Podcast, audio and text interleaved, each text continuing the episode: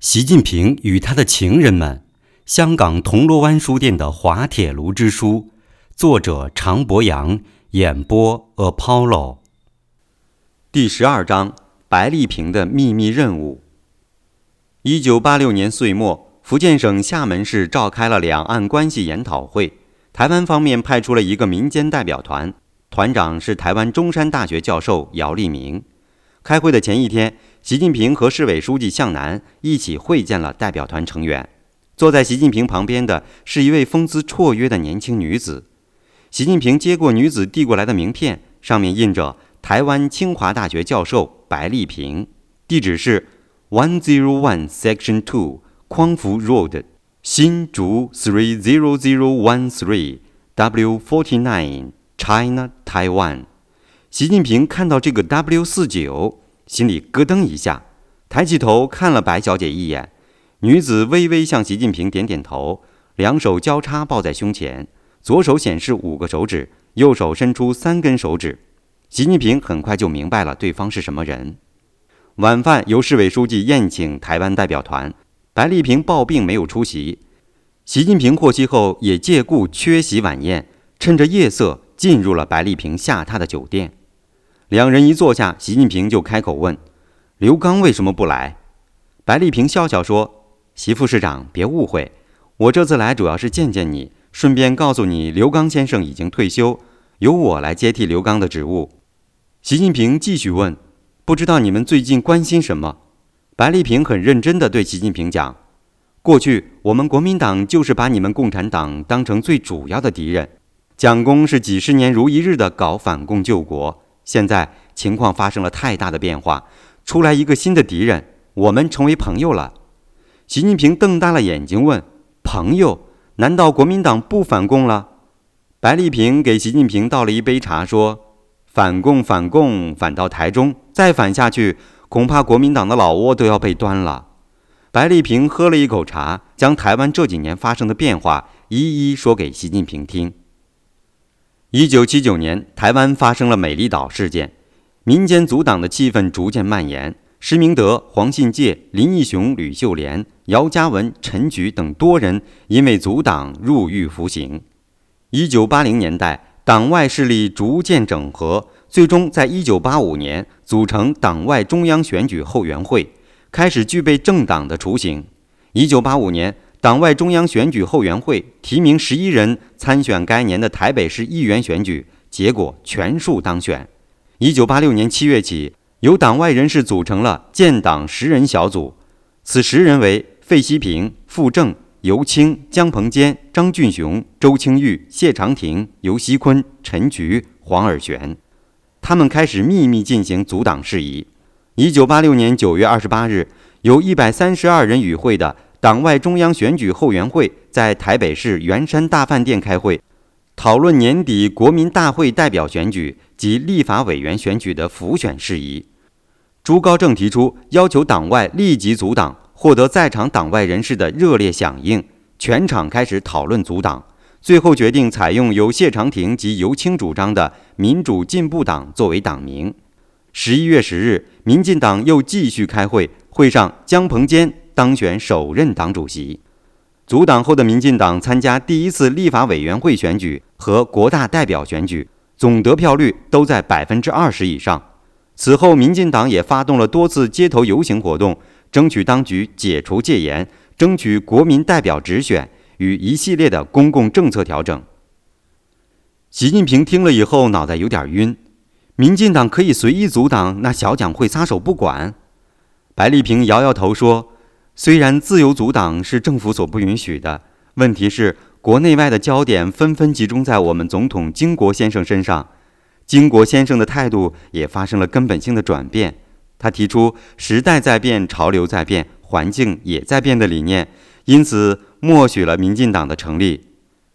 白丽萍叹了一口气说：“唉，我担心民进党再这样发展下去，台湾早晚成为他们的天下。”习近平听到这里就明白了，白小姐的意思是我们共产党要警惕民进党。白丽萍点点头说：“我这次来，一是见见你本人，二来是要告诉你台湾的最新政治动向。国共今后不再可能成为对手，而根除心腹大患民进党才是我们的共同任务。习近平问：“那我能为你做点什么？”白丽萍从提包里拿出一叠文件，说：“这是我写的有关台湾现在和今后政治发展的一篇论文。我希望你研究后写出你自己的报告，去影响中共高层对台湾的核心政策。”习近平点点头说：“这很好，很好。”说完，就站起身来告辞。白丽萍走到习近平的身边，拉起他的手说：“五十三号，你长得如此英俊潇洒，小妹仰慕已久，不知道习副市长能不能赏光？”习近平看了看白小姐妩媚俊俏的脸，明知故问道：“不知白小姐要我赏什么光？”白丽萍趁势倒在习近平怀里，两人相拥着走进里屋宽大的卧室。两个星期后，江泽民兴冲冲地踏进了北京地安门邓家的大门。江泽民满脸堆笑地对邓小平说：“小平同志，这份材料是近年来我看到的最好的一份对台形势分析报告，我觉得应该亲自呈给你看一下。后生可畏，后生可畏呀！”邓小平这几天心情特别的好。电影《芙蓉镇》上映以后，刘晓庆也有时间来陪他了。齐胜聂卫平也被召了回来。这几天桥牌也玩得兴高采烈。老邓问：“是哪一个写的材料？”江泽民赶紧搭话说：“是习近平、习仲勋家的老四。”老邓又问了一句：“这个娃子在干啥子事？”江泽民就把习近平撰写的关于对台形势分析的若干建议，慢慢的读给邓小平听。老邓听得很仔细，也很投入，以至于烟头烧到手指才扔掉。当这篇文章刚念完，老邓就发话了：“讲得好，讲得好啊！我们台办那些秀才天天在讲一些屁话，还在念那个解放台湾有糖吃的经。我看习家老师这个娃娃有头脑。”说完就叫来秘书，将习近平这篇文章转送给中央对台工作小组各个成员。邓小平又说：“我看今后要将这个习家老师吸收到我们对台工作中来。我喜欢那些有想法、动脑筋又务实的年轻人。”坐在邓小平身边的刘晓庆轻声地对他说：“习家老四还是个绿豆芝麻官，谁会听他的？”江泽民连忙搭腔：“小庆妹妹最聪明了，所言极是，所言极是。习近平同志现在是厦门市管文教的副市长。”不在其位，不谋其政。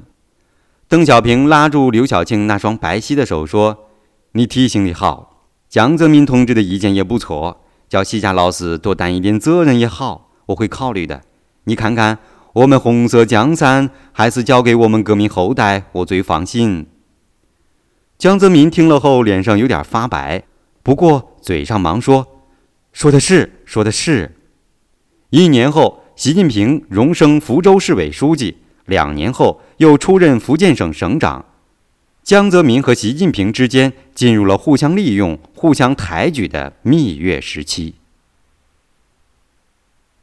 第十三章：坠入爱河的日子里，李谷一率领了轻音乐团再次来到厦门演出。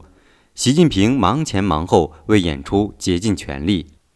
首场演出最后压轴的是彭丽媛，原来计划只唱三首歌曲，可是观众们发了疯似的鼓掌，山呼海啸般的喝彩，彭丽媛只能加唱一次又一次，一共加唱了十二次，可是观众们还是不罢休，继续呼喊彭丽媛的名字。习近平一看这样不行啊，就亲自上台向观众们致意，请大家让彭丽媛休息，因为明后天她还有两场演出。不能把彭丽媛累坏了。市长亲自来劝场，也是开了中国音乐史的先河。观众们这才余兴不减的渐渐散去。第二天早上，彭丽媛起床后，突然发现自己不能出声了。彭丽媛脑子嗡的一响，一个歌唱演员最可怕的就是失声。彭丽媛出道以来，从没有遇到过这种情况，可是噩梦在厦门出现了。李谷一是老江湖了。知道是彭丽媛急于想在恋人面前显示自己过人之处，加上厦门天气炎热，旅途辛苦，导致彭丽媛声带痉挛，出不了声。李谷一急忙去彭丽媛住处帮她恢复，可是所有办法都想到了，彭丽媛的声带还是老样子。彭丽媛抱着被子哭泣起来，李谷一也急得团团转，情急之下就去把习近平找了来。习近平急忙将彭丽媛送往厦门市医院去治疗。医院派出了最好的五官科大夫为彭丽媛治疗。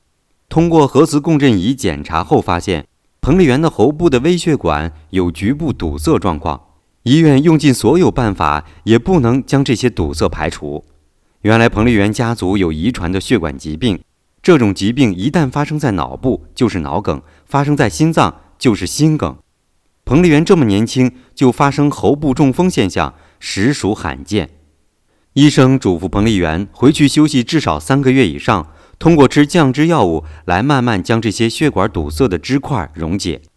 医生还透露，由于这些血管长期堵塞，会造成喉部神经萎缩。即使喉部中风治好了，彭丽媛的声带应该就此失去了高音部分。换言之，彭丽媛的舞台生涯就要到此结束了。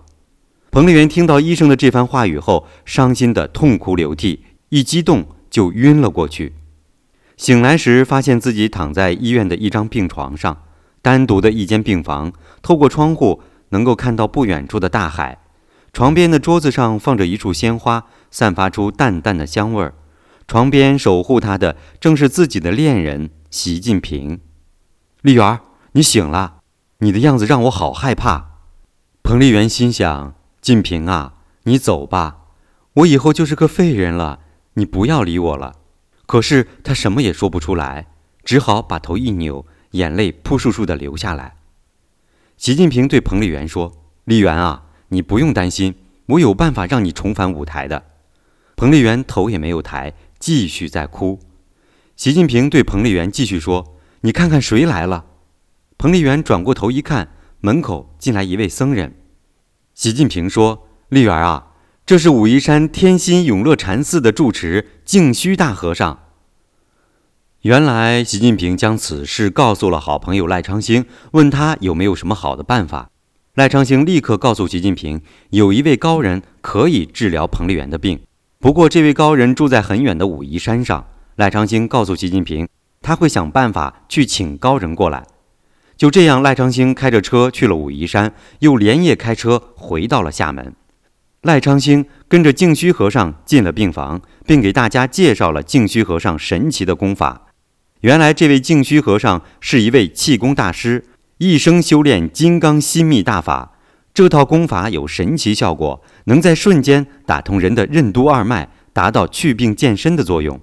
彭丽媛听完介绍后，半信半疑地下了地，静静地站在床边。净虚和尚开口说：“施主无需开口。”待贫僧加持于你。说完，就掏出一串佛珠递给彭丽媛，让她戴在脖子上。然后净虚和尚开始闭上眼睛诵念经文。不到半个时辰，彭丽媛就觉得嗓子内发热，口干舌燥，突然喊了一声：“我要喝水。”习近平高兴地跳了起来：“丽媛儿，你好了！”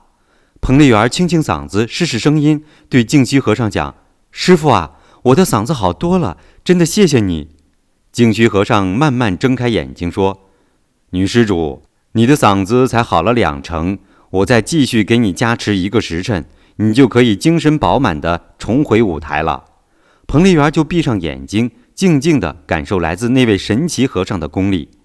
大约过了一个时辰左右，习近平看到彭丽媛脖子上闪过一道红光，彭丽媛喊了一声“哎呀”，就赶紧睁开眼睛，低头看了一眼脖子。发现原来戴在脖子上的那串佛珠不见了，净虚和尚笑眯眯地说：“阿弥陀佛，善哉善哉，女施主恭喜你了。”彭丽媛顿时感到嗓子有一种从未有的清凉感，浑身上下非常的舒坦轻松，就对净虚和尚说：“大师傅，我想试试嗓子。”净虚和尚点头微笑不语。彭丽媛推开窗户，对着不远处的大海，引吭一曲：“在希望的田野上，我们的家乡在希望的田野上，炊烟在新建的住房上飘荡，小河在美丽的村庄旁流淌，一片冬麦，那个一片高粱，十里柚荷塘，十里果香。嗨，我们世世代代在这田野上生活，为它富裕，为它兴旺。歌声引来楼下很多人翘首仰望。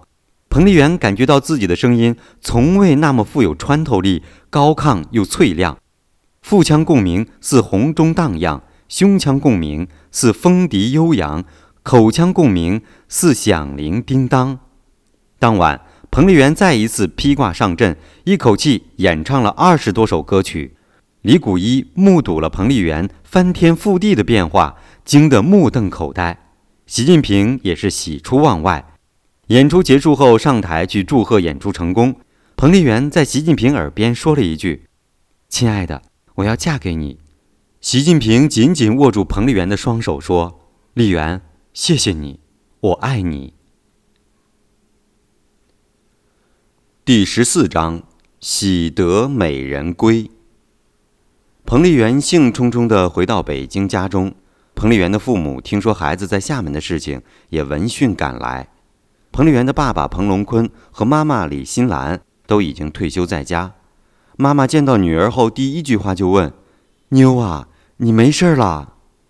彭丽媛亮出了银铃般的嗓子，故意尖声的回答：“没事儿啦。”然后将厦门发生的一连串事情讲给老两口听，老两口这才将心放了下来。彭丽媛看了看父母，认真的对他们讲：“爸爸妈妈，我想嫁给习近平，他是我人生中最重要的人。”彭龙坤说：“那好。”你说说看，这个习近平好在哪里？彭丽媛想了想说：“近平人很好，他对人从来不看外表。我第一次与他见面就是在金教授家，当时我还在练习演唱，穿了件很普通的练功服，他一点儿也不在意。而且他知识非常渊博，他讲的音乐历史，连我的老师金教授也非常佩服呢。那次会面以后，我还问过金教授。”他说：“习近平讲的那段音乐史是他听到过表达最准确的。”老师说：“他从来没有见到过一个没有学过音乐历史的人能够这样娓娓道来。”这次在厦门，我遇到了人生中最沉重的打击，嗓子突然失声，而且医院束手无策。习近平不离不弃，始终陪在我身边，而且他还想方设法请来了净虚大师帮我渡过难关。爸爸妈妈，你们说？这样有情有义、有修养、有才华的好人，难道我不应该去追求吗？彭龙坤点点头说：“孩子，爸爸相信你的眼光。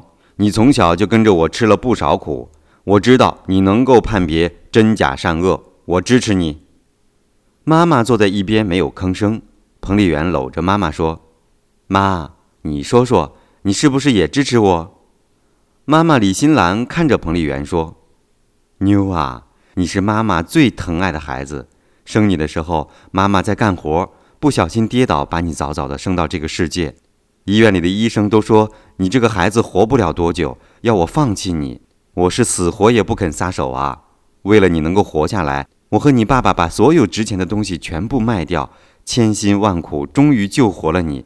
你是妈妈心上最疼的肉。说着说着，李新兰眼泪就流了下来。爸爸彭龙坤对妈妈说：“新兰，你说点高兴的事儿。孩子现在好好的，你还担心什么？”李新兰擦擦眼泪说：“说不担心也担心。孩子现在也算是小有名气，要找个称心如意的对象不算难事儿。可是要嫁到习近平那种高官家里，我还是有点不放心。孩子他爸，你记得文化大革命那阵子，哪个当官的家里不被抄？”就你这个小小的文化馆长，不也被批得人仰马翻？你们共产党那门子事情是最难以让人理解的。彭龙坤说：“新兰啊，你说的没错，可那是文革时代，那是个颠倒是非、黑白不分的时代。不要说我们了，就像习近平爸爸那样的老革命家，习仲勋同志不也给折磨得死去活来？现在可不同那个年代了，你何必顾虑那么多呢？”李新兰接着说。不是我顾虑多，现实的问题更多啊！我最不放心的是我哥哥的问题，他现在还在台湾。去年他来信说是在军队里工作，主要是做文宣一类事情。什么是文宣？我问过县委的宣传部李部长，他说那就是台湾的特务。你想想，人家习仲勋现在是国家领导人，自己儿子找个对象不去做做调查，对象的大舅是国民党的特务，这老爷子会同意？哎呀，想到这个事儿啊，我就愁死了。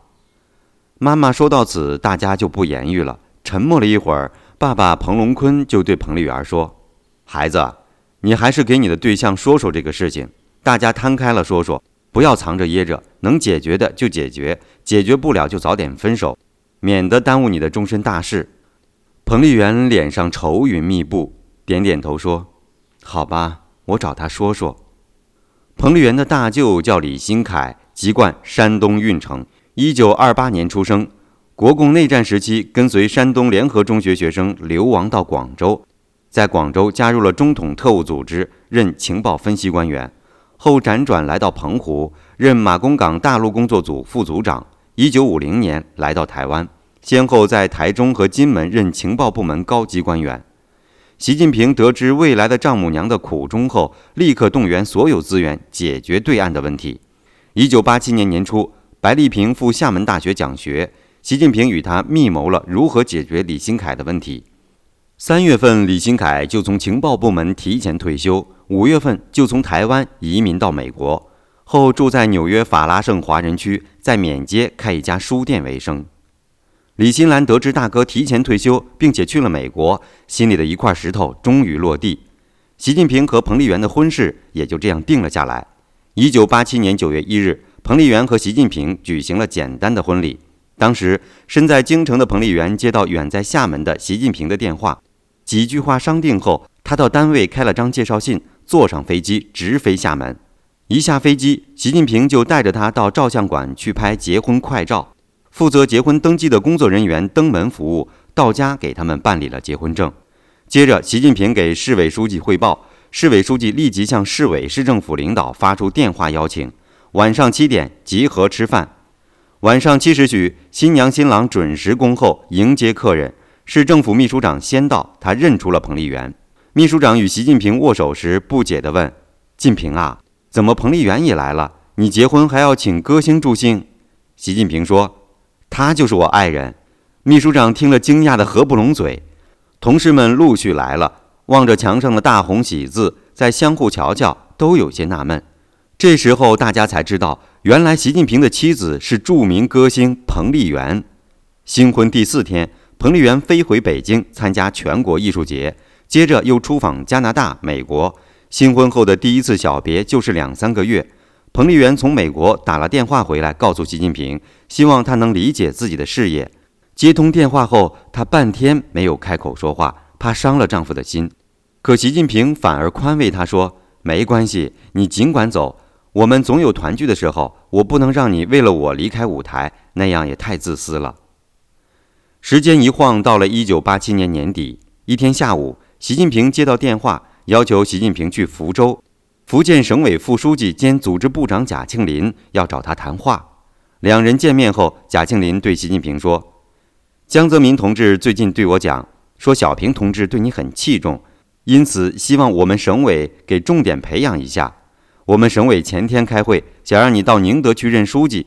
宁德地区基础差，发展慢，开什么会议都坐到最后一排，因为总排老九嘛。福建省有九个地级市，没有实力，说话气不粗啊。你去之后要采取一些超常措施，把这个状况改变一下。习近平想到老姜惦记着自己的升迁，心底升起了一股暖流。看来这辈子也要与姜大哥联手了。贾书记。我谢谢组织上对我的信任，我会在宁德地区好好干，不辜负您和党组织对我的信任。习近平满脸笑容地说：“还有一件事情，我要向您请示。我在厦门有一个好朋友赖昌星，他对我主管的文体事业非常支持，捐款就花了好几百万，我什么忙也没有帮过他，我很过意不去，希望贾书记能够多多照顾。”贾庆林听了后就大笑说：“近平啊，小赖这个朋友我太熟悉了。”他很慷慨，这一点不假。可是他最近一直在走私电子器材，海关同志给我汇报了很多次，都给我挡了回去。习近平一听，很吃惊地问：“小赖在做违法的事情？那可不行啊！”贾书记，我去找他，咱们不能干这个偷鸡摸狗的事情。贾庆林说：“晋平啊，我对这个事情有不同的看法。赖昌星虽然是走私电子芯片和器材，违反了目前的海关制度，可是目前我们的海关制度根本不适应改革开放的局面啊！我去过广东深圳参观，你爸爸在广东搞的特区，那才是真正的改革。几乎所有电子器材在深圳都没有上关税，所以在那里的加工业就开展得红红火火，而我们福建还是一潭死水。我看赖昌星做的一点没错，你可不要错怪他。我看你要好好的向他学习积极进取的精神呐。习近平听了以后似懂非懂的点点头说：“贾书记，你批评的对，我会好好学习的。”晚上，福建省委书记陈光义和省长王兆国设宴欢送习近平，对习近平到宁德工作表示支持和鼓励。第十五章：宁德美誉。宁德。别称闽东蕉城，福建省第四大城市，东临浩瀚的东海，与台湾隔海相望，处在长江、珠江三角洲两个发达经济区的中心，南接省会福州市，拥有世界第一大深水港三都澳。虽然宁德是中国沿海最好的港口城市，可是宁德差不多是中国沿海最穷的城市。宁德年财政收入才一亿多元。靠的是几个水电站的税收，以及一点点可怜的旅游收入。因为经济落后，宁德当地人将盖房、修坟、娶媳妇儿成为人生的三件大事。党政干部盖私房成风，很多干部盖房缺钱，就打起了以权谋私的主意。一九八八年，刚刚调任宁德地委书记，习近平就着手处理官员违法占地建房、建私房而住公房等棘手问题。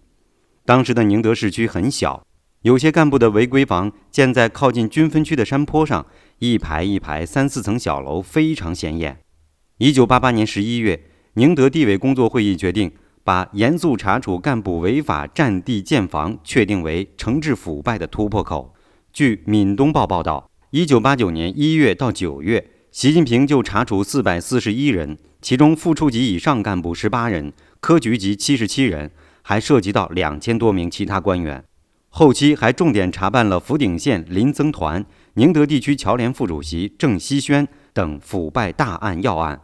习近平从政以来首次肃贪，在福建政坛掀起了一股不小的波澜。这肃贪取得了成功，可是经济要有起色，的确不是一件容易的事。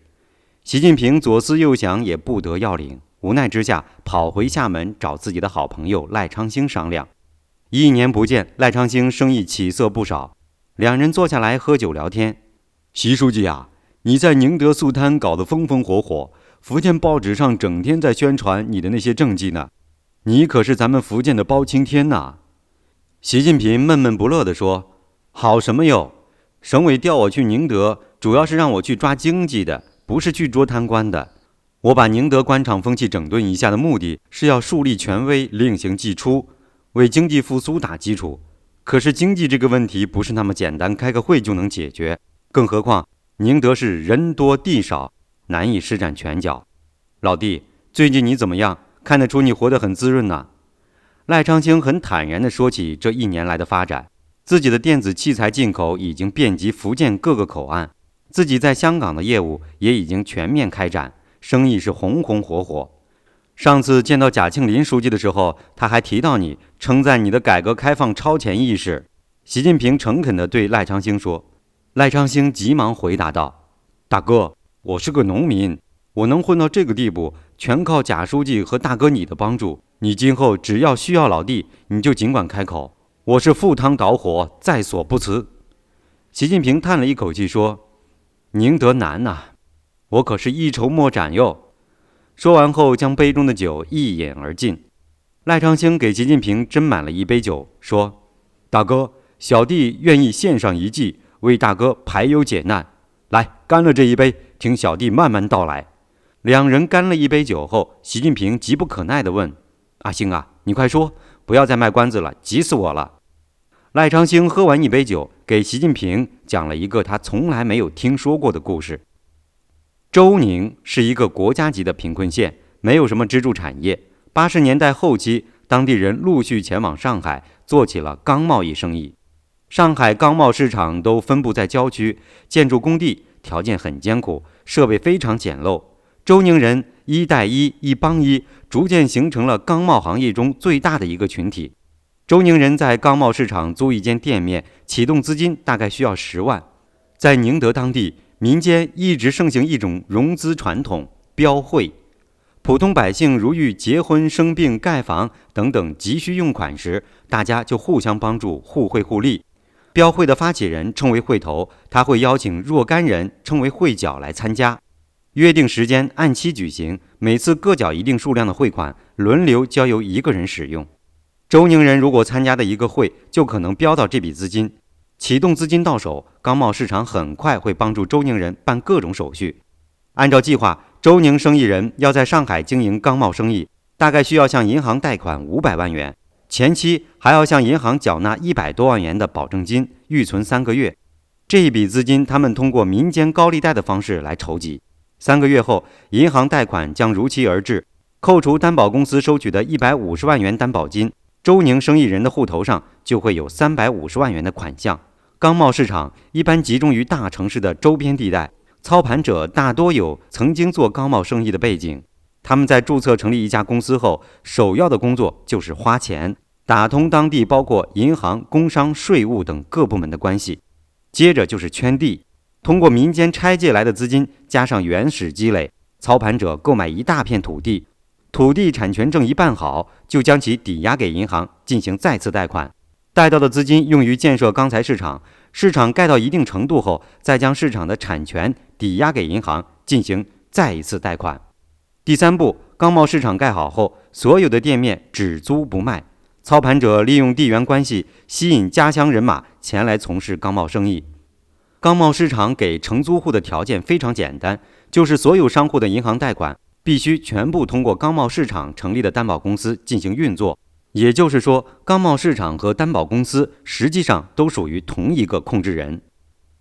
在宁德周宁钢贸圈中，最有实力的是林宝山这一家，目前在上海拥有一百家商户规模的钢贸市场。这家公司提供包括工商税务登记、门面装修，甚至到购置办公用品等一条龙服务。林宝山偏爱在接近大城市的周边城镇设置钢贸市场，正是因为关系好、梳理。同时，钢贸市场巨额的成交量也容易提升当地的政绩。这一模式可为地方政府、银行、钢贸市场、钢贸企业等多方共赢。而林宝山就是赖昌星当年在福建办螺丝钉厂一起打拼的结拜兄弟。说到此，赖昌星沉默了一下，说：“哎，很可惜呀，我的宝山兄弟命短，半年前出车祸去世了。”习近平听得津津有味。当听到林宝山出车祸去世，不免有点惋惜，就说：“那他的企业怎么样了？”赖昌星接着说：“林宝山有一个女儿在日本留学，还有一个儿子没有成年。林宝山的老婆是个文盲，根本不懂企业管理，因此宝山去世后，宝山的女儿林美玉就中断了日本的留学，回国继承了父亲的家业。美玉今年只有二十一岁，她在日本学习商业管理，可是毕竟是个孩子。”父亲这份家业压在一个孩子身上，还是有点吃力。习近平点点头：“是啊，那后来呢？”赖昌星点了一根烟，继续说：“万万没想到的是，这个美玉居然是个企业管理的天才。宝山留下的企业不仅没有垮掉，上个月美玉居然又办了一家有四百个商铺规模的钢贸市场。不过上个月他从我这里借走了一千万。他说他计划两年内要开二十家这样的市场。习书记。”你想一想，一个二十一岁的女孩子能有这么大的魄力，这不是说明宁德是一个人杰地灵的好地方吗？习近平也点了一根烟，想了一会儿，就问：“宁德人聪明不假，可是他们跑到上海去做生意，与我们宁德政府有什么相关？好了，上海，宁德还不是一样受穷？”赖昌星笑笑对习近平说：“习书记啊，我们福建的官员大部分是因循守旧惯了。”宁德的钢贸企业在当地银行一分钱也贷不出来，企业没有周转资金是根本赚不起来的。如果政府能够开放金融管制，改进国营银行的服务，帮助企业获得贷款支持，那就会有越来越多的宁德企业落户在宁德这个地上，政府随之会得到更多的税源，企业受益，政府也会受益啊，岂不是两全其美？习近平一拍大腿说。对呀，我怎么没想到呢？赖昌星接着说：“另外，在上海搞钢贸生意的绝不是我们宁德这一家，很多浙江企业也在挤进去，他们当地政府也在调整政策，支持这些浙江老板。我们要是不抓紧，就肯定会输给浙江那些企业了。”习近平的眼睛里透露出一种光芒，他渴望成功，更渴望成为像父亲那样在深圳搞改革的历史弄潮儿。那好，我们马上去见林美玉。习近平迫不及待地说。赖昌星就回屋里给林美玉打了一个电话，两个人就连夜开车去了上海。汽车直奔上海锦江宾馆，曾庆红在宾馆门口迎接习近平一行。住宿安排停当后，赖昌星就打电话约林美玉。下午，林美玉如约来到锦江宾馆会议室。习近平见到林美玉时，简直不敢相信，这个娇小可爱的小妹妹居然是掌管着数亿资产的大老板。林美玉身穿一件米黄色风衣，里面是一件黑色套装，脚上一双棕色皮靴，脸上略施粉黛，一副大大的棕色墨镜架在鼻梁上，显得有几分成熟。习书记您好，感谢您百忙之中来见我，我实在是感到受宠若惊。林美玉摘掉眼镜后说：“习近平仔细端详了这位美女，感觉似曾相识，可是又记不起来像谁。”哦，林老板，快请坐。习近平给美女让了座。林美玉忙说：“习书记，请不要叫我老板，我很不习惯这样的称呼，你就叫我美玉好了。”好吧，美玉小姐，请坐。接下来，习近平详细的询问了宝山钢贸集团公司的业务情况，林美玉就将宁德人在上海的钢贸生意以及公司的发展状况一一讲给习近平听。习近平也非常认真的做了笔记。习书记，能不能让我抽支烟？习近平说：“好啊，我也抽烟，那大家一起抽。”赖昌星就从兜里拿出一盒软中华，给习近平递了一支，自己也点上一支。会议室开始缭绕着两种不同味道的香烟味。林美玉继续说：“习书记，上海这个钢贸生意的前景十分看好。我接受了爸爸的遗产后，就邀请我在日本早稻田大学的岩本教授替我做了一个市场研究。他认为这个生意未来二十年将会扩大一百倍以上。中国在流通领域内发展还是刚刚起步，钢铁贸易的流通交易基本上是空白，今后是大有可为呀。”而目前最关键的就是要解决两大问题。习近平抬起头问美玉：“哪两大问题？土地和资金。钢贸企业主要是要有大量的流动资金来支持。目前上海的银行主要是支持本地企业，对我们外来的企业限制太多。而宁德的银行大部分是一些土包子在管理，对我们在外打拼的情况是一无所知。”习近平马上问了一句：“你找过他们了吗？”美玉回答。找过无数次了，一点用都没有。习近平就说：“好吧，这个问题我来解决。那还有呢？”美玉接着说：“土地问题也很麻烦，要发展新的钢贸商城，就要有新的土地来建设。可是上海批地是非常繁琐的，一个项目要盖三百多个章，一年都跑不下来。这个对我们企业限制太大了。”习近平脑子里立刻浮现了一个胖子的图像，就连忙对美玉说：“这个更没有问题，我来帮你解决。”还有其他的吗？林美玉愣愣地看着习近平。她接手这家企业以来，不知道遇到过多少官员，从来没有一个像坐在对面的那位书记那样直截了当。真的吗，习大哥？不，习书记。林美玉发现有些唐突，马上改口：“没关系，就叫我大哥好了，我喜欢这个称呼。”习近平突然想了起来，林美玉与赖昌星的表妹小白实在太像了。他完全就是一个放大版的小白，习书记，你大老远来上海帮助我们宁德在外的企业，我实在是很感动。其实宁德不穷，那里有很多好的优势资源。我们老家的大理石资源非常丰富，我准备在老家开一个工厂，专门加工大理石墓碑，出口到日本。还有宁德的山区可以搞水泥厂、碎石厂，利用宁德的港口优势运到上海和华东。习近平飞速地在笔记本上记下了美玉的每一句话，他头脑中正在勾勒宁德未来发展蓝图。他站起来对美玉说：“谢谢你对我的信任，我会在一个月内全部解决你提出的所有问题。”会面结束后，习近平立刻接通了曾庆红的电话，要求尽快见到江泽民。晚上，江泽民在锦江宾馆宴请习近平，听到习近平要求老江批十块地给宁德企业发展钢贸市场，江泽民二话没说，嘱咐秘书抓紧时间办理。曾庆红给习近平倒了杯酒，把邀请邓小平访问上海的报告递给习近平，希望能转交给刘晓庆同志过目。习近平看了看老江，两人会心的一笑，将杯中的酒一饮而尽。第二天，习近平返回福州去找王兆国商量，要求调集一笔资金给宁德银行，作为专项资金支持宁德钢贸企业在宁德落户。王兆国自从放任到福建后，就一直没有见到过邓小平，邓家的门进不去，让王兆国好生烦恼。又听说习近平要在上海帮老姜搞什么钢贸大市场，心里面有说不出的滋味。谁都明白，让老姜得势，这个老王上位就无门了。因此。他就以各种理由来推脱，弄得习近平满肚子的不高兴。刚回到宾馆驻地，就有人来敲门。开门一看，是贾庆林。近平啊，是不是今天碰钉子了？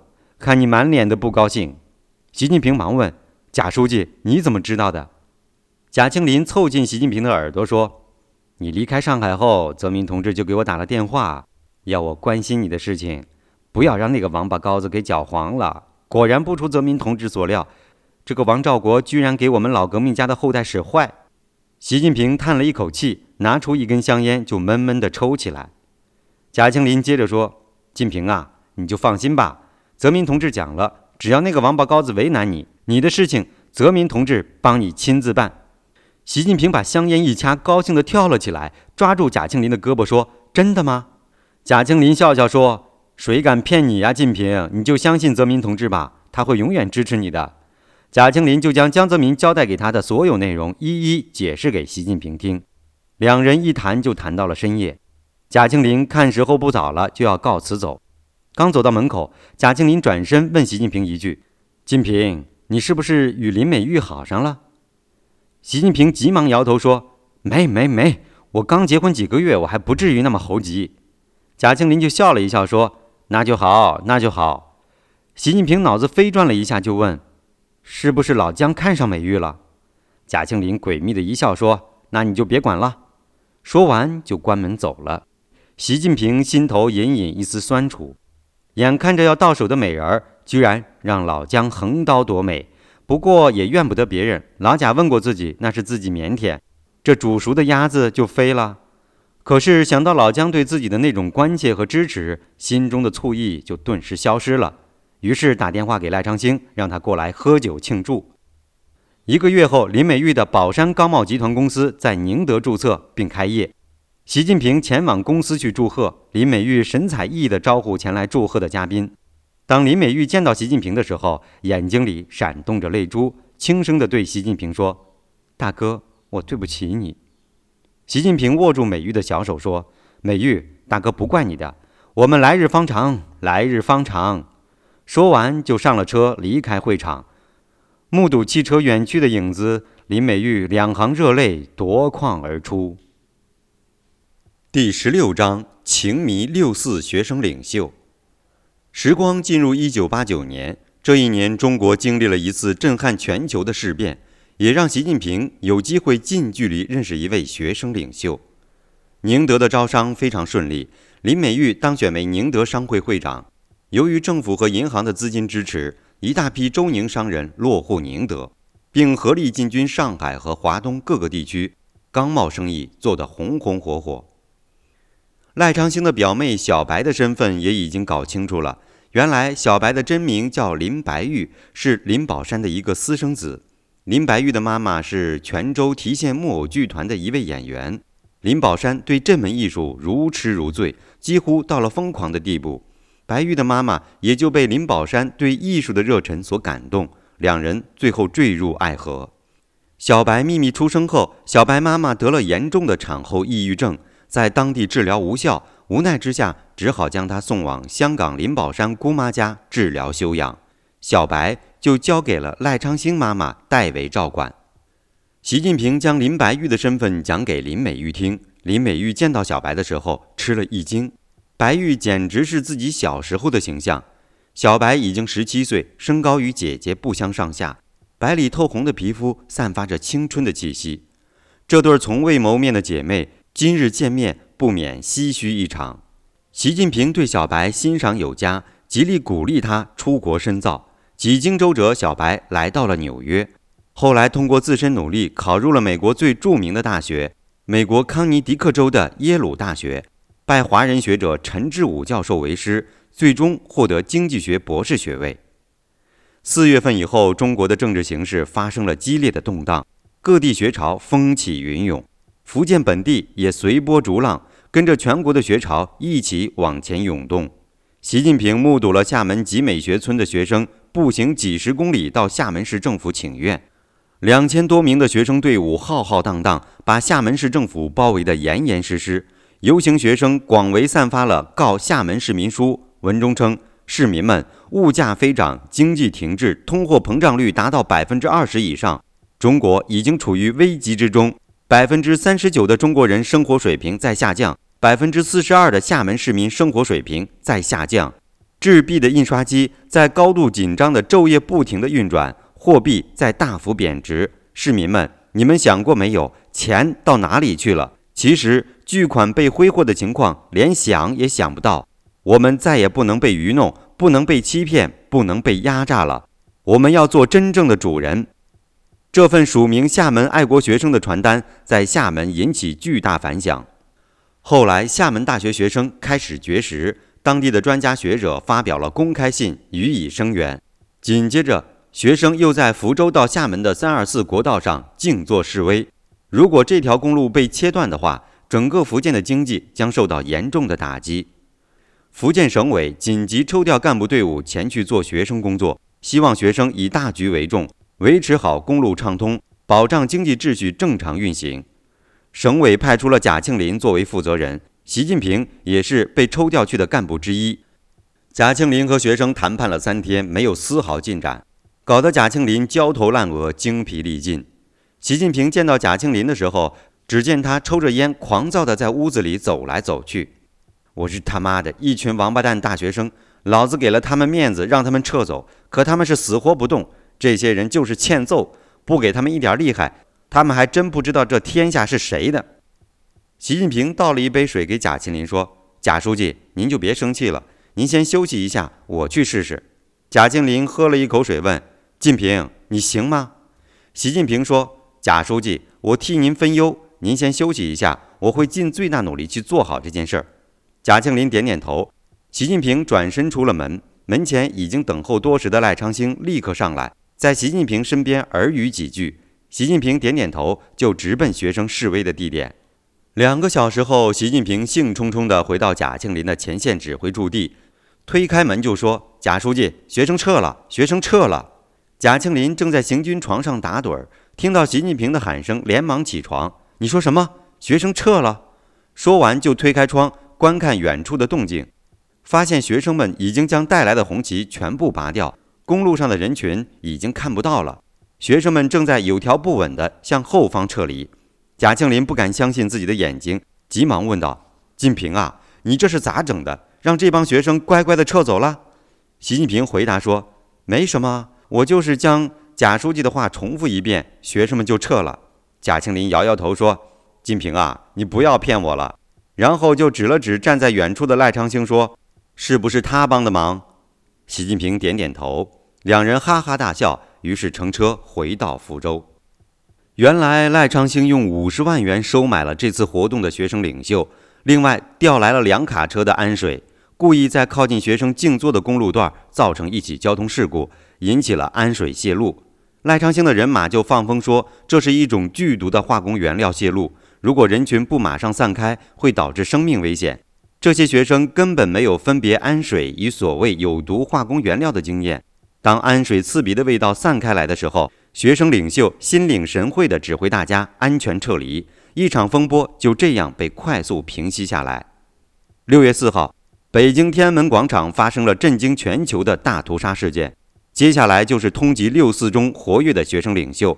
习近平坐在自己的办公室，细细地阅读了这份二十一人通缉名单：王丹，北京大学历史系一年级学生；吴尔开西，北京师范大学教育系一年级学生；刘刚，北京大学物理系硕士毕业；穆云，北京师范大学心理系八七级研究生；周峰锁，清华大学物理系四年级学生；翟伟民，北京经济学院学生；梁晴吞，北京师范大学心理学系八七级学生；王正云，中央民族学院学生；郑旭光，北京航空航天大学学生；马少芳，北京电影学院夜大剧作班学生；杨涛，北京大学历史系学生；王志新。中国政法大学学生，封从德，北京大学遥感所八六级研究生；王超华，中国社会科学院研究生；王有才，北京大学物理系研究生；张志清，中国政法大学八七级学生；张伯利，北京大学作家班学生；李璐，南京大学八五级物理系学生；张明，清华大学汽车工程系学生；熊伟，清华大学无线电系八五级学生。熊燕，北京大学法律系八六级研究生。习近平看到这些被通缉的学生领袖，个个被加上了“反革命暴乱分子”的称谓，心想：这反革命分子帽子算个屁！自己当年不到十三岁就当上了现行反革命，被关进少教所，差一点被打死。反革命这三个字就是个筐，谁不顺眼就将它装进这个筐里。想到此，就将通缉令扔到了垃圾箱中。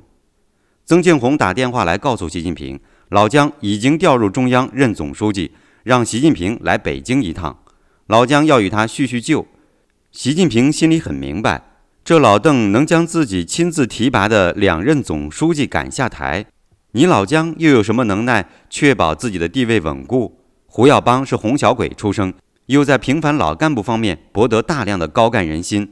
赵子阳的农村改革要吃粮，找子阳的一句话就奠定了赵子阳在党内的地位。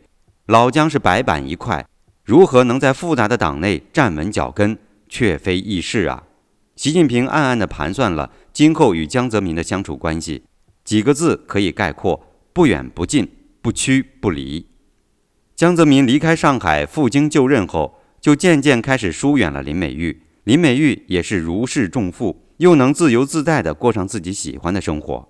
美玉一直惦记着给予自己最大帮助的习大哥，这几年被老姜占着身子，始终没有机会报答大哥的知遇之恩。现在终于有了机会，美玉把大量的时间停留在宁德，表面上看是重点发展对日出口墓碑的业务，而暗中是靠拢习近平。这几个月，彭丽媛成了空中飞人，演出任务一个接一个。这新婚夫妻是聚少离多，日子一久不免感到心烦。美玉是看在眼里，喜在心头，一次又一次地邀请习近平到他的豪宅中去做客。这一来二往，两人就萌生了恋情。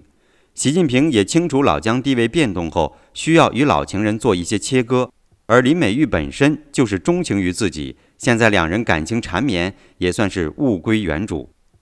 一日下午，习近平与林美玉在后花园中下围棋，忽然接到赖昌星的一个电话，说有紧急事情要与他商量。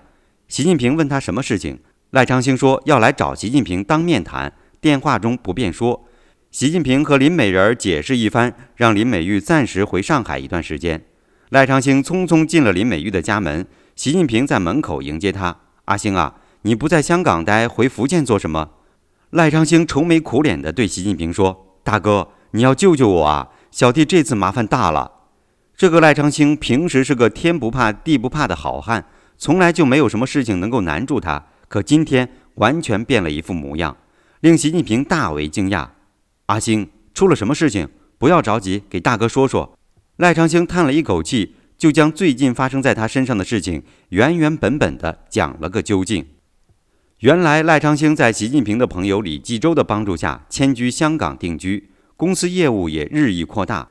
赖昌星走的是偏门这一条道，从香港走私物品到福建成了他最主要的业务。而走私业务要与各种黑道上的人打交道。这几年来，赖昌星靠金钱铺路，认识了香港各路黑帮老大，其中重量级人物就是十四 K 的龙老大和新义安的胡老大。六四屠城以后。香港各界义愤填膺，强烈声讨中国政府的野蛮屠杀。而后，中国政府开始通缉学生领袖和异议人士。香港商界头面人物决定出钱营救这些被通缉人士，黑道领袖也同意加入。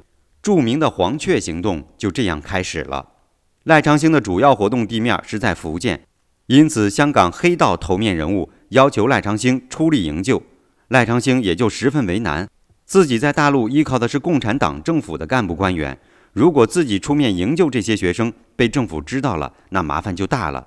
不仅生意会受到影响，而且连自己的立脚之处也可能会被断掉。但是反过来说，香港黑道也不好惹。如果自己不配合，恐怕自己在香港的地盘就会被黑帮扫地出门。这次两位黑帮大佬救人决心之大，前所未见。赖昌星是个懂事理的明白人，不会去顶着大佬而无所作为。再三思量后，就只能与习近平商量。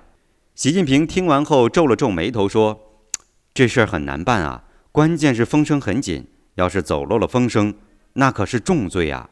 不过。”为了老弟，我习近平甘愿冒此风险。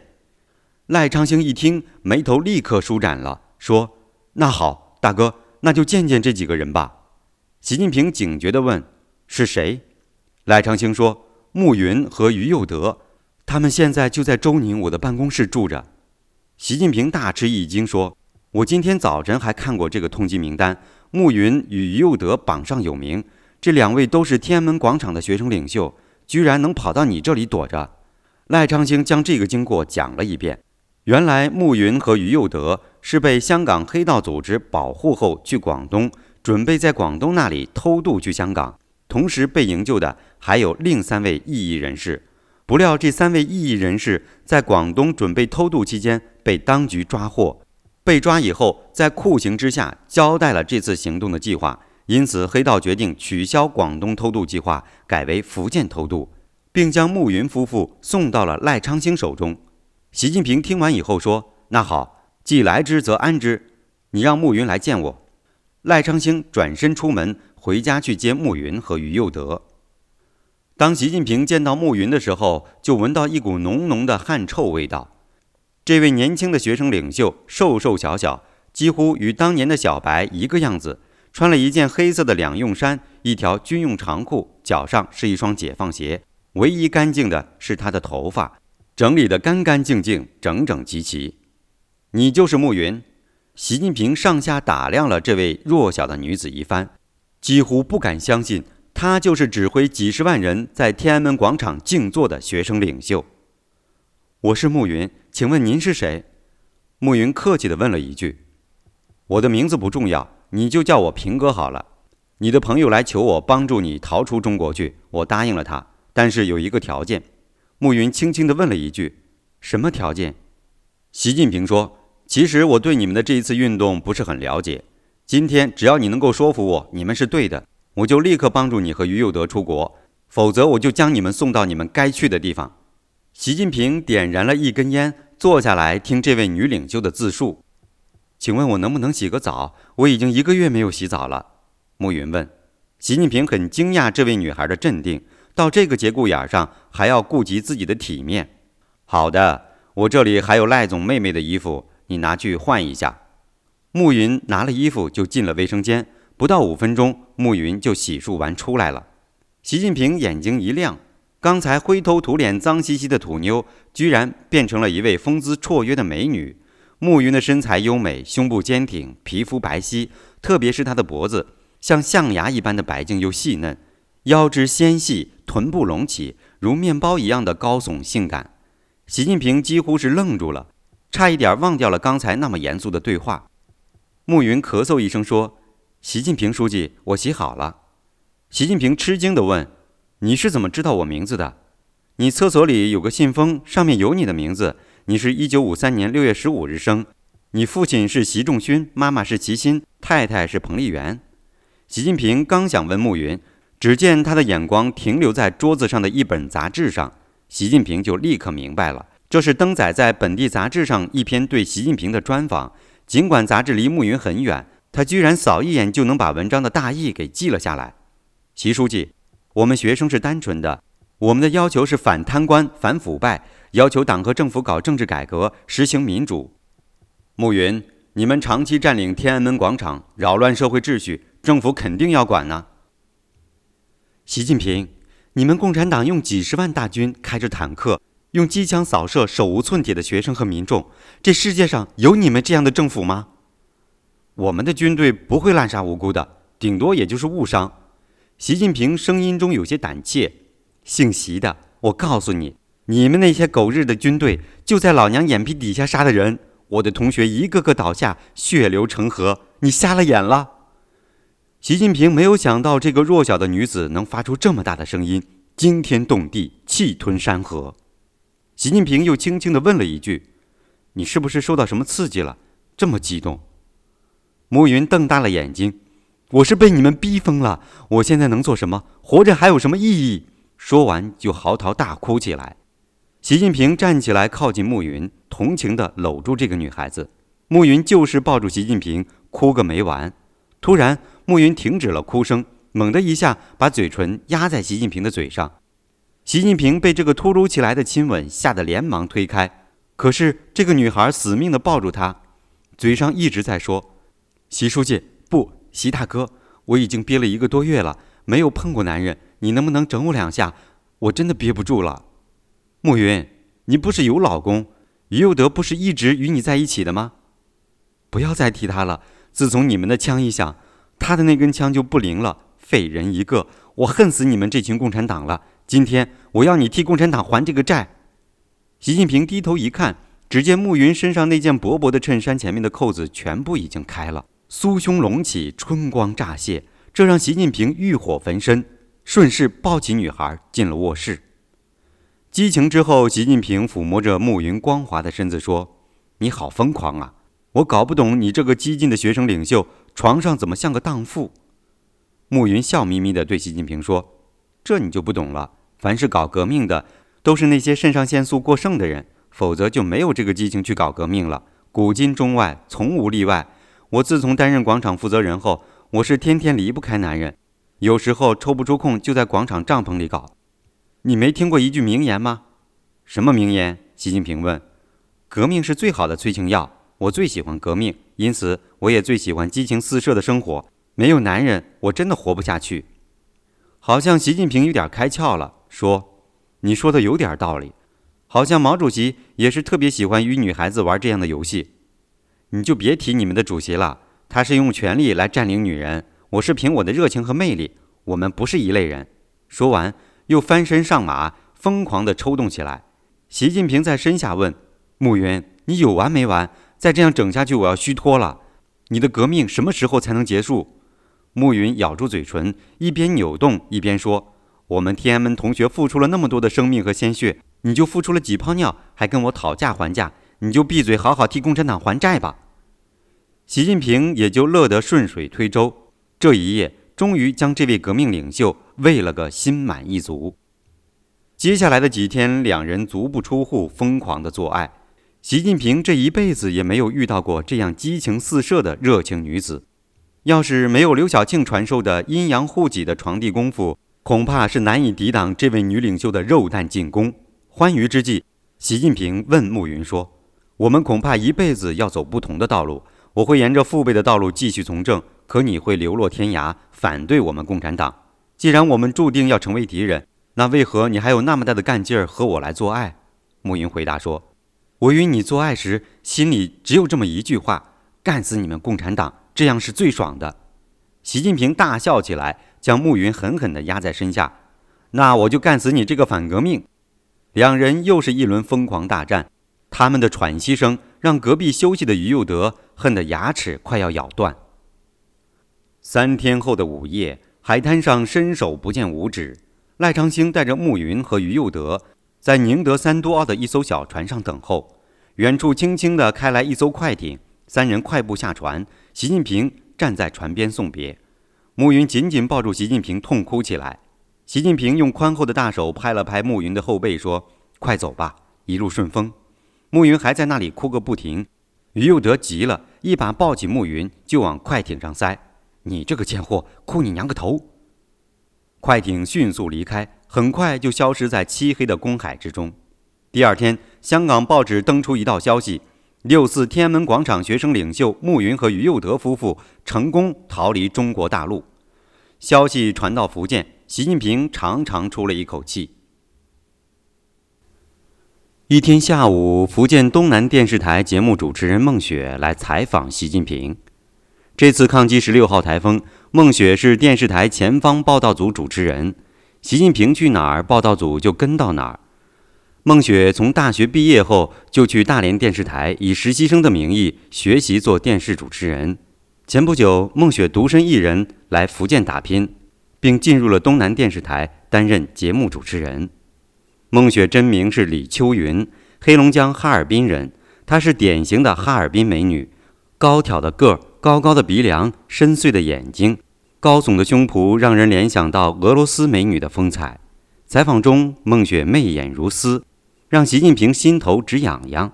采访结束后，习近平送孟雪和摄制组成员出门，刚回屋就接到了薄熙来的电话：“近平发给你的密长了没？”习近平搞糊涂了。西来大哥，什么密不密的？你说什么呢？那个孟雪啊，那个孟雪就是发给你的密，你好好享受吧。习近平急忙说：“西来大哥，你瞎说什么呢？人家好好一个女孩，哪有你那么色？”薄熙来在电话中笑了起来：“近平啊，你说过工作是最好的催情药。我看到电视中有关你的报道，你在马尾那么拼命的工作，也该给你调剂调剂生活了。”好了，今天晚上孟雪就会来找你，你小子就享福吧。说完，还没等习近平解释，对方就把电话挂了。习近平摇摇头，回房间休息。妻子彭丽媛快要接近分娩，自然就停止了夫妻生活。而这几天的抗台抢险刺激了自己的神经，加上净虚和尚那套功法，让习近平已经欲火焚身，又无从发泄，躺在床上辗转难眠。忽然有人在轻轻地敲门。习近平走到门口，轻声地问：“谁呀？”外面有一个女孩的声音：“习书记，我是孟雪，我有份材料送给你。”习近平打开门，让女孩进来。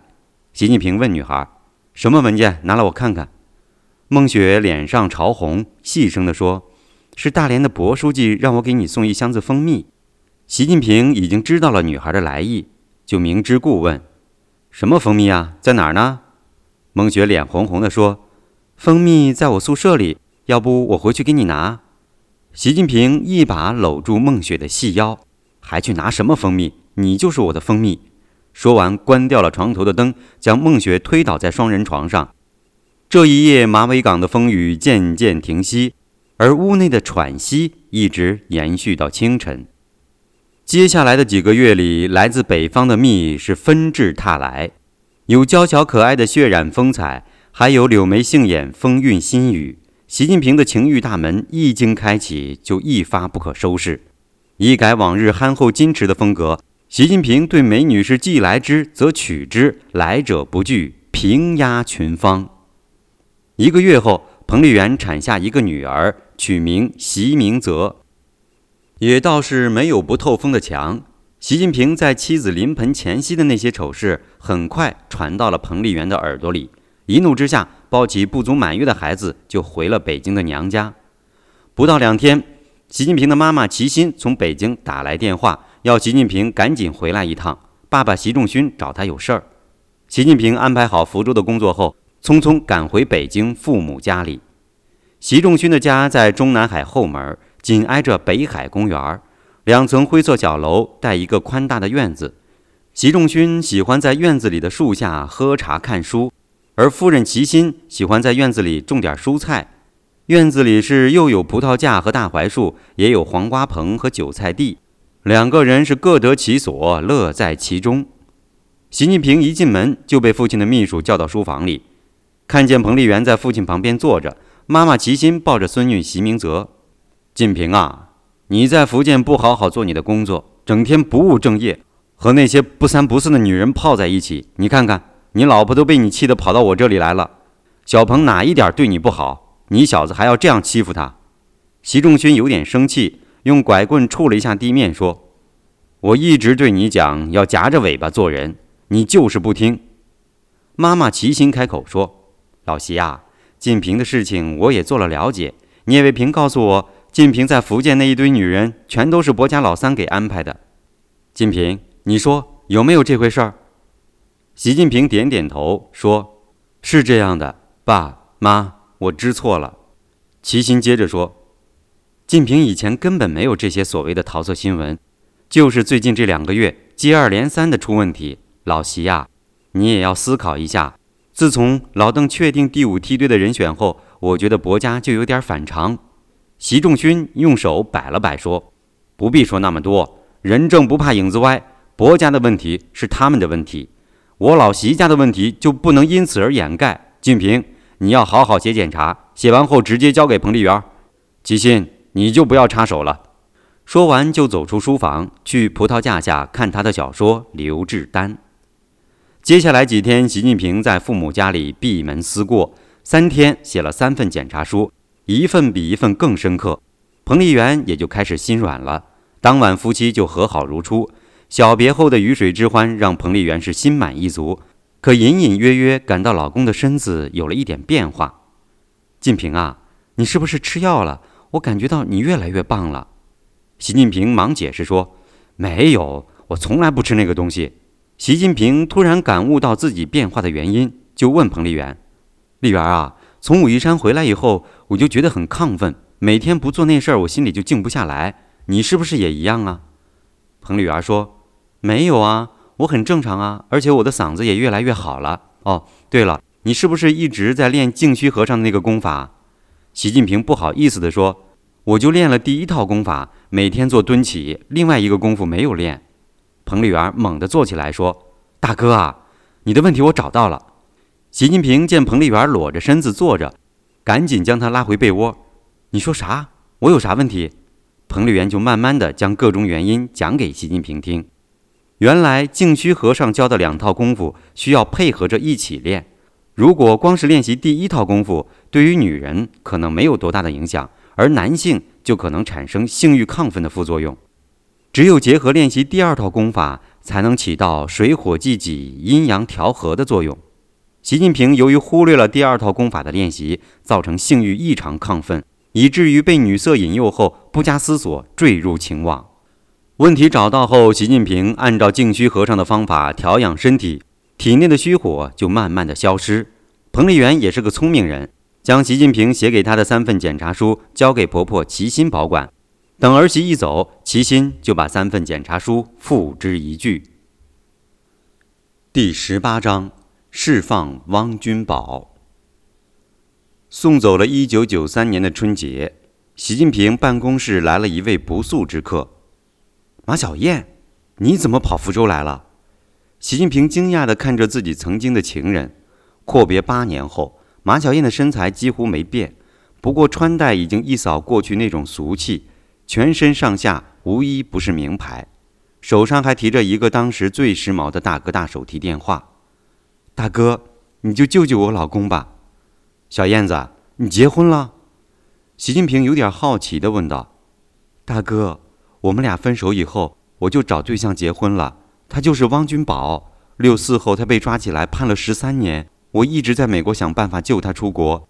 我也见到了美国总统克林顿，他答应这次访华中提出释放汪君宝的事情。这次释放的名单有十四人，本来有汪君宝的，可是上一个礼拜，希拉里夫人告诉我，中国方面拒绝释放汪君宝。我是急得想跳楼啊，所以才来找你。习近平一听是汪君宝，就笑了笑说：“君宝我认识。”七六年我在清华念书期间去过他家，他爸爸也是老西北局的，曾经在我父亲手下做过事。汪君宝人不错，思想很活跃，不过他在六四期间煽动学生批小平同志，这就犯了大忌啊。马小燕接着说：“听说老邓亲自发话，所有的学生娃都可以放，但汪君宝不能放。凡是六四黑手，绝不能放走，一旦放出去，就等于放虎归山。”老邓的调子这样定下来，君宝就没指望了呀。马小燕一边说，就一边哭了起来。习近平走进马小燕身边说：“燕子，我知道你在美国，汪君宝也不是你能救得出来的，何必呢？”马小燕擦了擦眼泪说：“我与君宝有一个孩子，可这个孩子是你的，你是我孩子汪希的真正父亲。”习近平大吃一惊，忙问是怎么回事儿。马小燕喝了口水，就将这孩子的故事讲给习近平听。马小燕从正定离开习近平后，回北京，发现自己怀孕了。后经人介绍认识了《新经济周报》的副总编辑汪君宝，两人结婚不到九个月，宝宝就出生了。马小燕知道这个事情瞒不住精明的汪君宝，就对汪君宝实话实说。可是汪君宝听了后一点儿也没有惊讶，反而安慰马小燕不要为此感到内疚。生下来的孩子就姓汪，不姓习。孩子三岁时得了一场重病，需要做手术。可是孩子的血液是 AB 型，当时医院里缺这种血液。巧的是，汪君宝也是 AB 血型。他不顾自己身体的安危，累计为孩子捐献了将近四千 CC 的血。孩子最后转危为安。术后，汪君宝就更加疼爱这个孩子，几乎天天要抱着孩子才能睡觉。汪君宝入狱以后，孩子见不到父亲就绝食不吃饭，几次进医院抢救也改变不了这个孩子的做法。如此的父子情深，让马小燕非常担心儿子的健康。后来，在自己美国的一个亲戚协助下，带孩子出国治病。在美国，经过康复医生的不断照料，孩子才逐渐走出阴影。今年年初，听说父亲汪君宝将要释放到美国，孩子的情绪又开始发生波动。马小燕担心。如果这次汪君宝不能如期释放到美国，恐怕孩子会再一次引发疾病。大哥，你为了自己的孩子也要救救君宝啊！没有他，我活不下去的。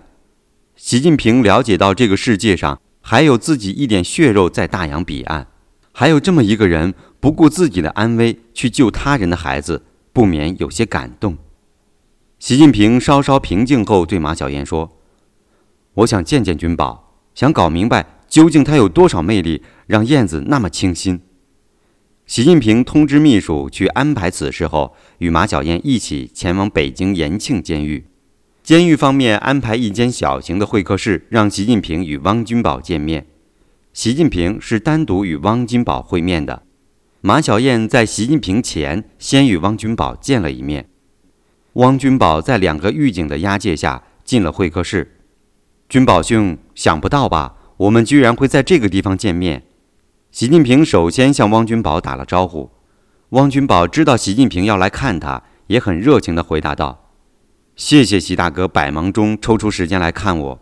不过我有言在先，今天我们不谈私事，私人的事情我汪君宝从不入眼。”习近平大笑起来：“哎呀，老弟啊，你还是像当年那样的牛啊！”看来这监狱是关不住像你这样的英雄豪杰的。汪君宝眼睛一转，就问习近平：“你是不是想要劝我向老邓认错？”习近平点点头说：“聪明，不用我说你就明白。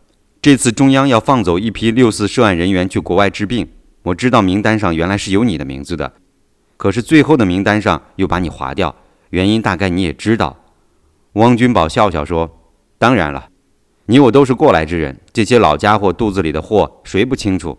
习近平又问汪君宝：“那你到底想不想出去？如果想，你就写封信，我替你交给老邓。”汪君宝对习近平说：“近平啊，你是糊涂啊，还是装傻啊？我从来也没有反对过邓小平以及他的改革开放路线，把我重判不是什么反邓不反邓，而是我与鲍同的关系，因此需要一个黑手来陷害和打击子阳书记。”所以我是不会写这封信的，写了也不会起到任何作用。习近平对汪君宝的这一番分析感到十分佩服。以前在干部子弟聚会时，也经常谈到这个小诸葛汪君宝。今天能当面听到他的一番高论，才算是真正的见识了这位老弟的本事。那既然如此，我就告辞了。我也帮不了你什么忙，希望你多多保重，兄弟。说完，习近平站起来就要往外走。习大哥，留步。帮忙你倒是可以，我这里有一封信，拜托你转交给江泽民总书记，请大哥费心。习近平有点犹豫地问：“什么信？具体是什么内容？可以跟我说说吗？”汪君宝接着说：“这封信，监狱领导已经过目了，内容不会有任何问题。”汪君宝指了指坐在角落里监视的几个监狱干部，他们向习近平点点头，表示同意汪君宝的说法。大哥，你可以打开看看。汪君宝很自信地请习近平阅读，习近平这才将信打开，仔仔细细地读了一遍。这 PNTR 是啥意思？我英文不灵，你给我讲讲。习近平问。哦，大哥，这 PNTR 是英文 Permanent Normal Trade Relation 的缩写，翻译成中文就是永久性正常贸易关系的意思。以前也有最惠国待遇这样的说法。汪君宝用标准的美式英语将发音和意思告诉了习近平。这是你的救命稻草？习近平狐疑地问。汪君宝突然哈哈一笑，这声音把在场的监狱干部都吓得站起来。哈哈哈！习近平，那可不是我的救命稻草，而是中国共产党最后一根救命稻草。历史将证明我今天讲的话。说完后，双方握手告别。一九九四年四月二十三日星期六，一清早，汪君宝就被监狱方叫起来，告诉他今天要去美国。监狱方面给他准备了一顿丰盛的早餐。餐后，习近平和前来迎接他出狱的太太马晓燕一起坐上监狱准备的囚车，在前后四辆警车的押解下，驰向首都机场。美国联合航空公司的航班为迎接汪君宝夫妇，在舷梯上铺上了红地毯。美国国务院东亚司的官员特地来北京迎接汪君宝夫妇，两人被安排在头等舱休息。当飞机飞离跑道，轰鸣着奔向蓝天，马小燕从提包里取出一封信，给身边的汪君宝：“君宝啊，这是习近平大哥给你的信，他说要你离开后打开看看。”汪君宝急忙将信打开。君宝兄。你接到这封信的时候，应该在离开中国赴美的途中。正如你所料，我将你的信转交给江泽民总书记后，他见信非常欣慰，并在信上做了几点批示。他说要努力打赢 PNTR 这场战役，化一切消极因素为积极因素。一个汪君宝抵得上半个外交部，放他走值得。老姜连夜去找了小平同志，因此你的问题很快得到解决。我祝你在国外事事如意，也祝你和小燕幸福美满。大哥，习近平，一九九四年四月二十二日，二零零零年五月二十四日星期三，美国东部时间下午五点三十五分，美国众议院通过了给予中国永久正常贸易关系的法案。在这次 PNTR 投票前夕，汪君宝在美国国会作证时，公开支持美国帮助中国加入世贸组织。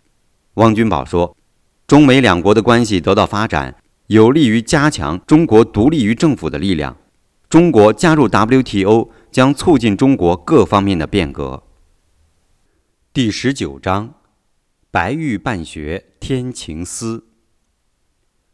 一九九六年，习近平从福州市委书记升任福建省委副书记。一九九九年，习近平又升任福建省副省长、代省长和省长。这官跳三级，让习近平春风得意，风光无限。可是，这唯一不足的就是他的那顶工农兵学员的帽子，一直压在自己的脑袋上，让自己的官场风采暗淡几分。一天下午，一位不速之客造访了习近平的省长官邸，他就是清华大学的常务副书记，习近平的清华同窗好友陈希。两位老同学已经分别有二十年之久，今日相见，感慨万分。陈曦显得有些苍老，不到五十岁的他两鬓已添华发，而习近平还是满头乌发，精神焕发，一副北方壮汉的派头，让这位福建学弟羡慕不已。当然，陈曦此次赴荣的目的不是来叙旧的，而是力邀习近平来清华大学回炉深造，完成一个在职博士研究生的学位。习近平正愁自己的苍白学历拿不出手，今日。陈曦老同学可是雪中送炭，解自己的燃眉之急，所以就欣然接受。两人相约一个月后去清华商定专业和导师人选。陈曦也非常清楚自己的这位同学是中共福建省委副书记、省长，而福建是中国大省，人口三千五百万，无论是国民生产总值还是对外贸易，都在中国三十多个省自治区中排名第六。做这样一个大省的一把手会多么的繁忙？他怎么还有可能到清华大学脱产学习呢？陈曦非常聪明，于是发明了一个在职研究生的称谓。这个称谓也就是说可以不必脱产上课，只要完成毕业论文即可。根据习近平的意愿，选定清华大学人文社会科学学院经济学研究所攻读博士学位，专业是理论经济学，博士生导师是刘美群教授。刘教授当时是六十岁，他是一九六三年毕业的老学姐，一生从事的是马克思主义思想教育。毕业后留校当政治辅导员，一步步熬上来，成了经济研究所的所长兼博士生导师。可是问题接踵而来，经济学研究所的那些老教授对接受习近平作为博士研究生意见很大。最主要的意见就是，习近平没有硕士研究生学历，按照研究所的规定。没有硕士学历是不能够直接攻读博士学位的。虽然陈曦多次做这些老教授的工作，还是没有结果。时间一拖，习近平就感觉出了问题。一天，陈曦接到了习近平的电话：“陈曦，是不是清华录取我作为博士研究生出现了问题？”陈曦哭丧着脸说：“习省长啊，老弟是把这个事情办砸了。本来以为这个事情很容易办，没想到这些老教授就是死活不给面子。”非得要你获得硕士研究生学历以后才能考虑攻读博士学位，这不是在为难你吗？习近平回答说：“要攻读硕士学位这个事情倒不难，难的是时间会拖得很长啊，恐怕我没有时间呐。有没有其他的方法可以获得这个硕士学位？”陈曦叹了一口气说：“办法是有，可是那就更难了。”习近平打断他说：“不要说难，讲讲什么办法。”原来经济研究所最近来了一位陈志武教授，他是经研所特聘研究员。作为美国耶鲁大学管理学院的金融学终身教授，陈志武是金融经济学、财务学理论、证券定价、新兴资本市场以及中国经济和资本市场方面的专家。那天开会讨论研究习近平是否可以录取为博士研究生的问题时，老教授们议论纷纷，对学校的建议嗤之以鼻。陈志武开了一句玩笑说：“如果习近平省长能写出一篇论文，而且能经得起我陈志武的答辩，我会同意破格授予他经济学硕士学位。”老教授们哈哈大笑，跟着起哄，一起附议这个馊主意，弄得陈曦哭笑不得。习近平听到耶鲁大学陈志武的名字，立刻想起一位姑娘，那就是曾经朝夕相伴，现在在大洋彼岸耶鲁大学工作的林白玉小姐。白玉就是陈志武所带的博士生，好吧，我就接受这个挑战。三个月后，我习近平就来清华大学进行硕士研究生答辩，请陈志武教授不要食言。陈曦简直不敢相信自己的耳朵，大哥，你是不是疯了？你一天经济学课程也没有学过，你我都是学化学的，还是个工农兵学员，你要在三个月内完成这些课程，还要写出一篇像样的论文，而且还要通过陈志武教授的答辩，你。你你，陈曦有点语无伦次了，哈哈哈！天将降大任于斯人也，必先苦其心志，劳其筋骨，饿其体肤，空乏其身，行拂乱其所为，所以动心忍性，增益其所不能。陈曦听过这句话吗？陈曦嘟囔着：“听过是听过，这是孟夫子老先生说过的话。”习近平说：“只有磨练和挑战，才能够增益其所不能。我今天这点挑战也不敢应对，如何能够担当得起未来的大任？”陈曦不再吭声。习近平说：“就这么定，你告诉陈志武教授，三个月后清华见。”说完就挂了电话。三天后，小白就从美国飞到了福州。见面后，习近平才发现林白玉已经再也不是一个黄毛丫头，而出落成一位美艳性感的少女。习近平想找到一个词来形容小白的美貌：小家碧玉，大家闺秀。秀外慧中，沉鱼落雁；闭月羞花，国色天香；倾城倾国，秀色可餐；巧笑倩兮，美目盼兮。想了半天，还是找不到一个准确的词汇。林白玉见习近平愣愣地看着他，扑哧一笑说：“姐夫，是不是想我姐姐啦？”习近平脸一红，急忙说：“没没没没，我真没想到你变得这么好看了。”小白一听就眼睛一亮。想泡我啦？That's easy as a piece of cake。说完就抱住习近平，闭上眼睛等着一个 kiss。习近平赶紧推开这个丫头：“你这个孩子，在美国不学好，学的全是资本主义的那一套性解放。好了好了，不要闹了，我找你来是有要事商量的。”林白玉也就只好乖乖的坐好，不再胡闹。习近平将自己想去清华大学攻读博士研究生学位的打算，又将其中遇到的困难说了一遍，特别讲到自己将要在三个月内完成一篇硕士论文，并且要通过陈志武教授的答辩，小白听了后惊讶的合不拢嘴：“什么？你要在三个月内写一篇硕士论文，还要通过陈志武教授的答辩？Absolutely impossible！” 小白语气非常肯定的回答说。习近平笑了笑说：“不要说不可能，你说困难在哪里？”小白正襟危坐，将这困难一一道来。首先要阅读大量的经济学教材和辅导书，并且要完成大量的习题练习。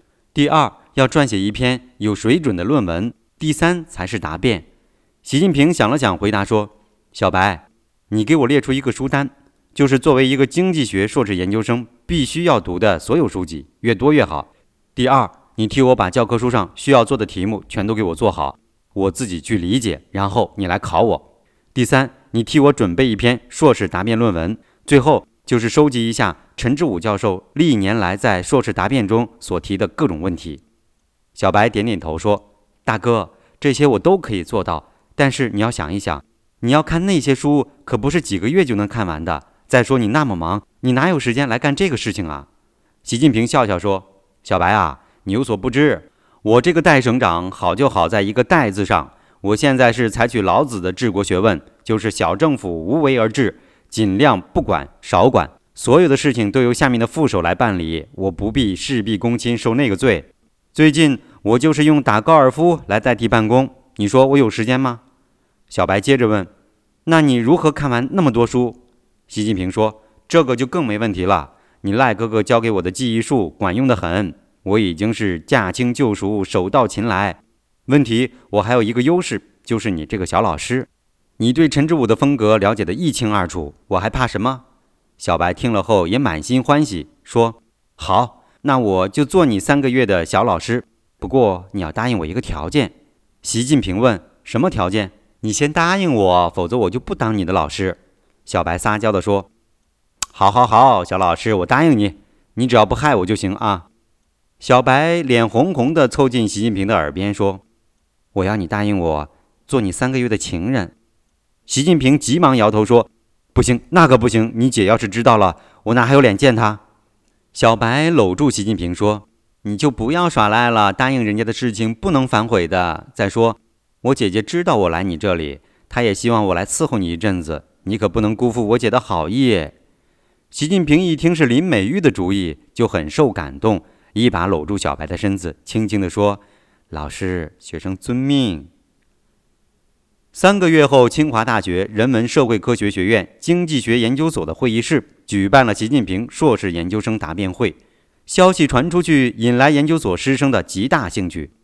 一个从未上过经济学课程的化学系工农兵学员，居然能在三个月内完成三年的研究生课程，并敢于在世界著名的经济学教授面前答辩。这在研究所历史上，甚至在清华大学历史上也闻所未闻。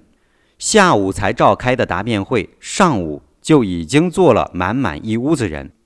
陈志武本来以为自己的一句玩笑话就会让习近平知难而退，没想到他居然会来应战。一周前，他收到了习近平的论文《中国物流的交易成本分析》。陈志武的眼睛一亮。就这个题目，已经足以让这位制度经济学派的教授感到兴奋。首先是这个物流行业在当时的中国还刚刚起步，很少有人会关注这个行业。其次是所谓交易成本，完全是制度经济学派的新概念。制度经济学的鼻祖是一九九三年诺贝尔经济奖得主道格拉斯·诺斯。其主要贡献在于创立了包括产权理论、国家理论和意识形态理论在内的制度变迁理论，是美国新制度经济学派的代表人物。陈志武是师从诺斯教授的，对交易成本的分析驾轻就熟。没有想到这个姓习的官僚也敢步自己的后尘讨论什么交易成本。看完论文后，陈志武也找不到什么破绽，心想这些官僚靠几个臭钱，什么文章买不来。不过不打紧，只要这个习大人敢来答辩，我自有办法修理他。习近平准时出现在答辩现场，他身穿一身深蓝色西装，一条红色领带，显示出他今天有必胜的心情。刘美群教授代表经研所做了简短发言，随后就是习近平的论文自述。习近平镇定自若地站了起来，环顾一下四周，开始了他的论文陈述。他的论文宣讲时间大约一个小时。论文中对物流行业的历史发展、政策和存在的问题进行了非常详细的描述。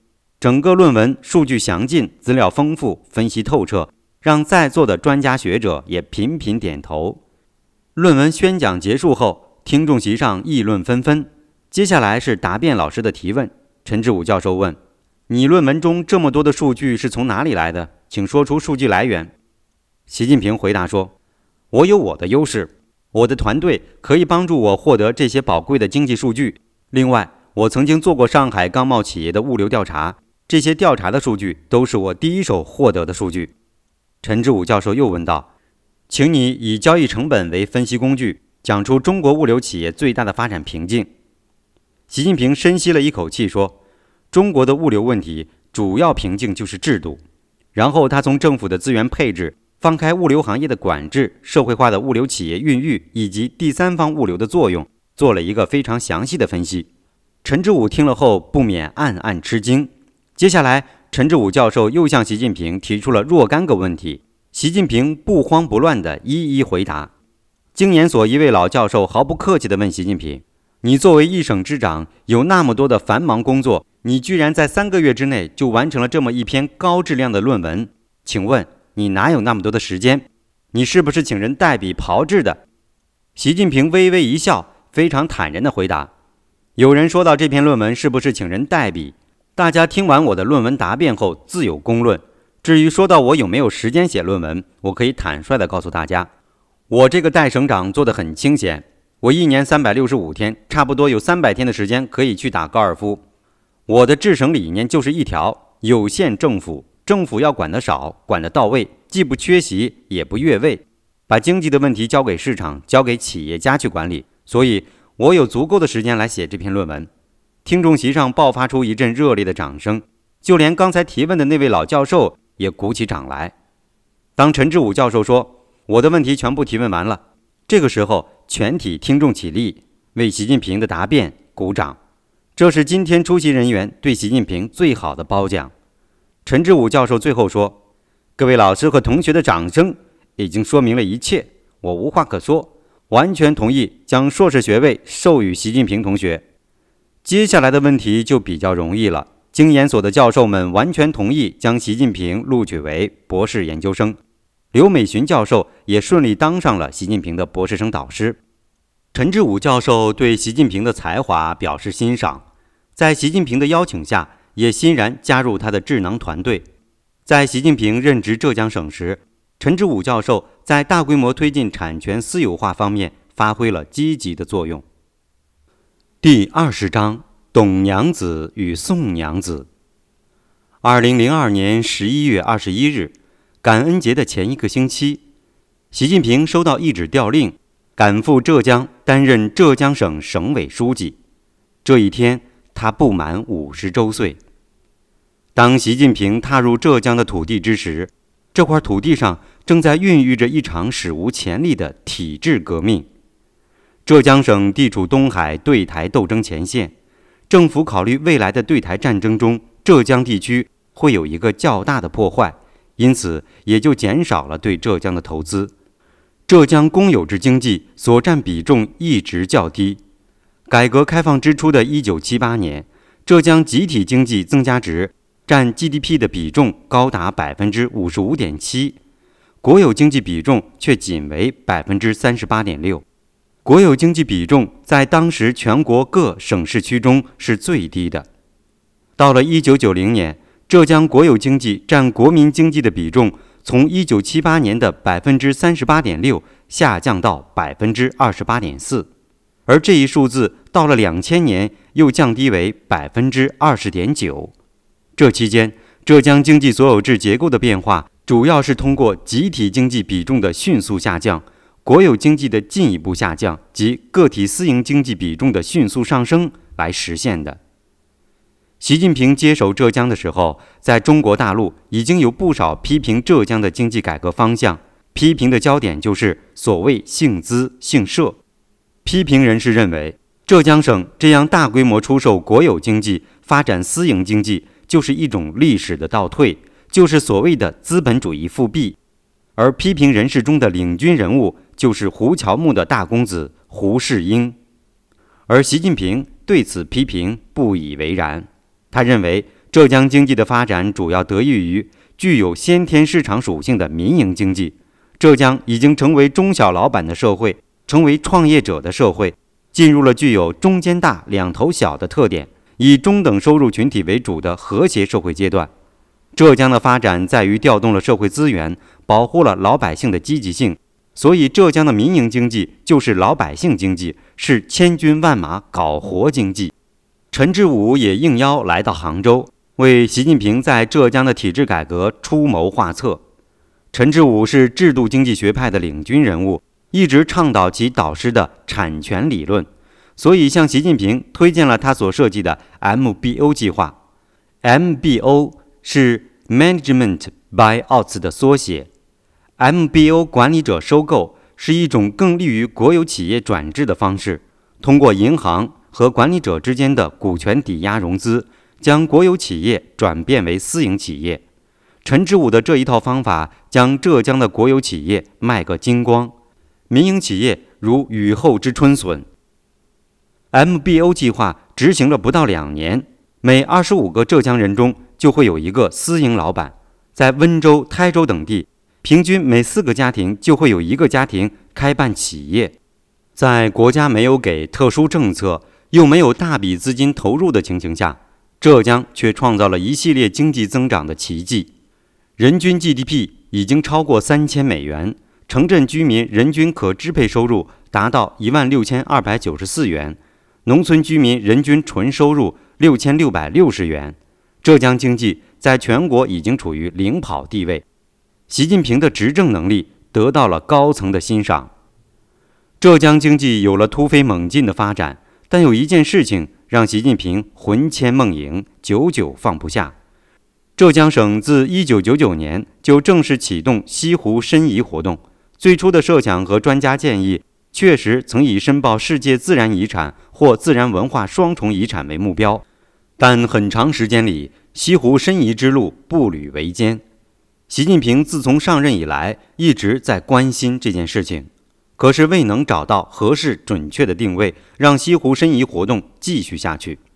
六月中旬。国际知名专家云集杭州西子湖畔，将举行一场世界文化遗产保护的国际盛会——世界遗产保护杭州论坛暨国际古迹遗址理事会亚太地区会议。二十一位国际古迹遗址理事会专家学者云集杭州。这次会议将重点讨论对西湖文化价值的评判，以及西湖申遗中存在的若干问题。在欢迎酒会上。习近平见到了一位英国华裔专家克里斯蒂娜，玲玲，你怎么来了？习近平惊讶地发现自己的前妻柯玲玲坐在嘉宾席上。习书记，我可不是那位柯玲玲了，我已经加入了英国国籍，我现在的名字是克里斯蒂娜，在伊克莫斯工作。太好了，这下子西湖申遗就有戏了。玲玲，不，克里斯蒂娜。明天来我办公室，我们好好谈谈。两人相约明天见面。两位旧情人见面，不免感慨万千。岁月在玲玲身上似乎找不到一丝痕迹。二十多年没见，玲玲依然保持了往日的灿烂笑容和婀娜的身姿。习近平拉着玲玲的手说：“这一晃二十多年了，你究竟在干什么？我可真是非常惦念着你啊。”玲玲笑笑说。近平啊，你的故事我在英国早就听说了。你现在的生活真是要山有山，要水有水。说实话，我很后悔当初不应该离开你。可是世界上哪有这种后悔药可吃呢？玲玲向习近平叙述了她去英国后的曲折历程。柯玲玲去英国后，如愿进入了英国剑桥大学学习，后来又嫁给了自己的导师丹尼斯。可惜这段婚姻维持了不到三年，双方就分手了。剑桥大学毕业后，玲玲就去了一家英国著名的投资公司工作，也没有再组织家庭，至今还是单身。习近平听了后不免感慨万分，也暗自庆幸自己当年没有听从玲玲的劝告去英国发展。玲玲啊，你还是回国发展吧，你自己可以看到这几年中国发展的势头，我们的国家正在进入一个史无前例的发展通道，你回来报效祖国，一定大有前途。”习近平诚恳地对玲玲说：“近平啊，我谢谢你的好意，不过我还是更喜欢西方的生活。这二十多年来，我已经习惯了，恐怕没办法改了。我这次来就是想真心实意地帮助你。我想你们一定很在意西湖申遗项目。”习近平急忙说：“是啊，本来打算花一年的时间就把西湖申遗做下来，没想到三年了，一点进展都没有，我真是感到很头疼啊，玲玲啊。”我知道你是 ECOMOS 专家组成员，你可要好好的帮我度过这个难关呐，金平。我觉得你们申遗的方向错了，不应该申报世界自然遗产，而是应该申报世界文化遗产。柯玲玲非常认真地说。习近平脑袋突然开了窍，玲玲，你能不能具体说说？柯玲玲从提包里拿出一个文件夹，递给习近平。近平啊，这就是我的一个研究报告，你可以参考一下。习近平接过文件，仔细阅读起来。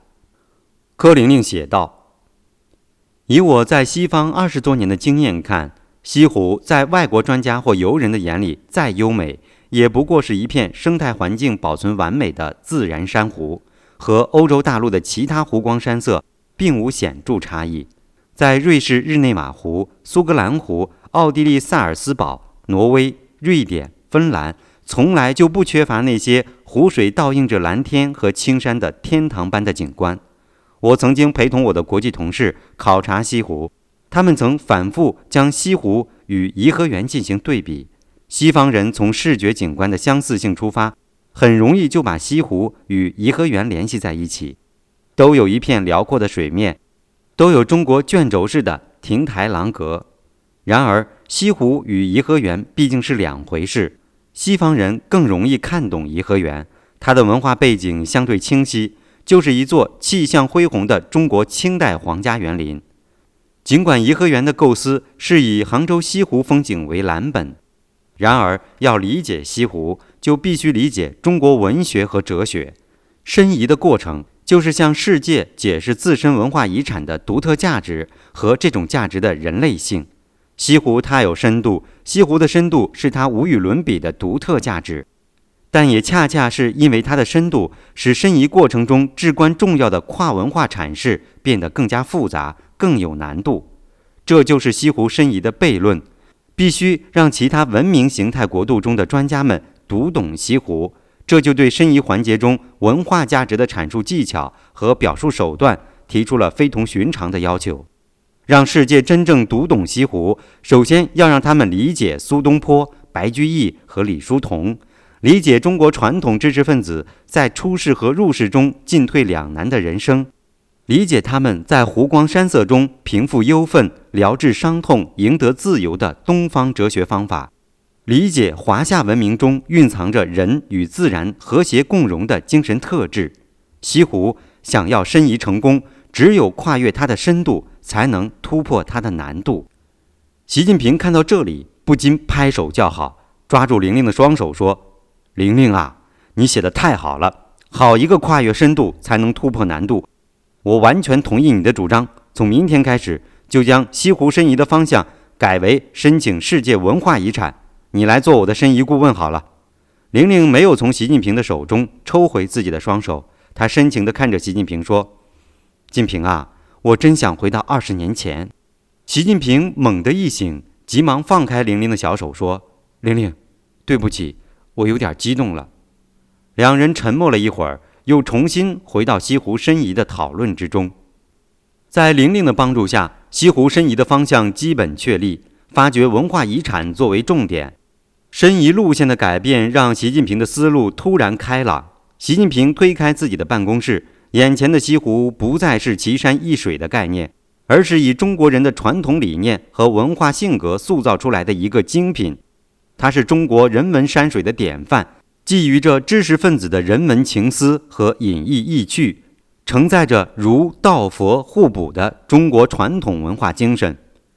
无论三潭映月、南屏晚钟、柳浪闻莺、断桥残雪、曲院风荷、苏堤春晓等旧实景也好，还是巫山天风满龙桂雨，龙井问茶，九溪烟树，云溪竹径等新实景也罢，无不是一幅幅浓妆淡抹总相宜的中国山水画。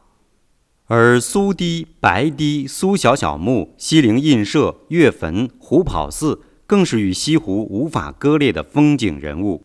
可是，如何在短时期内向那些金发碧眼的老外表达出西湖的文化内涵？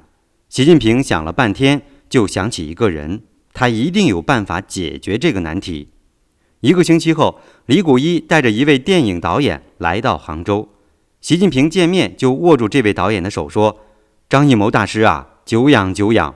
我们浙江四千多万父老乡亲期待着大师来给西湖添光添彩。”李谷一一看到两人的热络劲儿，就明白习近平是多么重视张艺谋的此次浙江之行。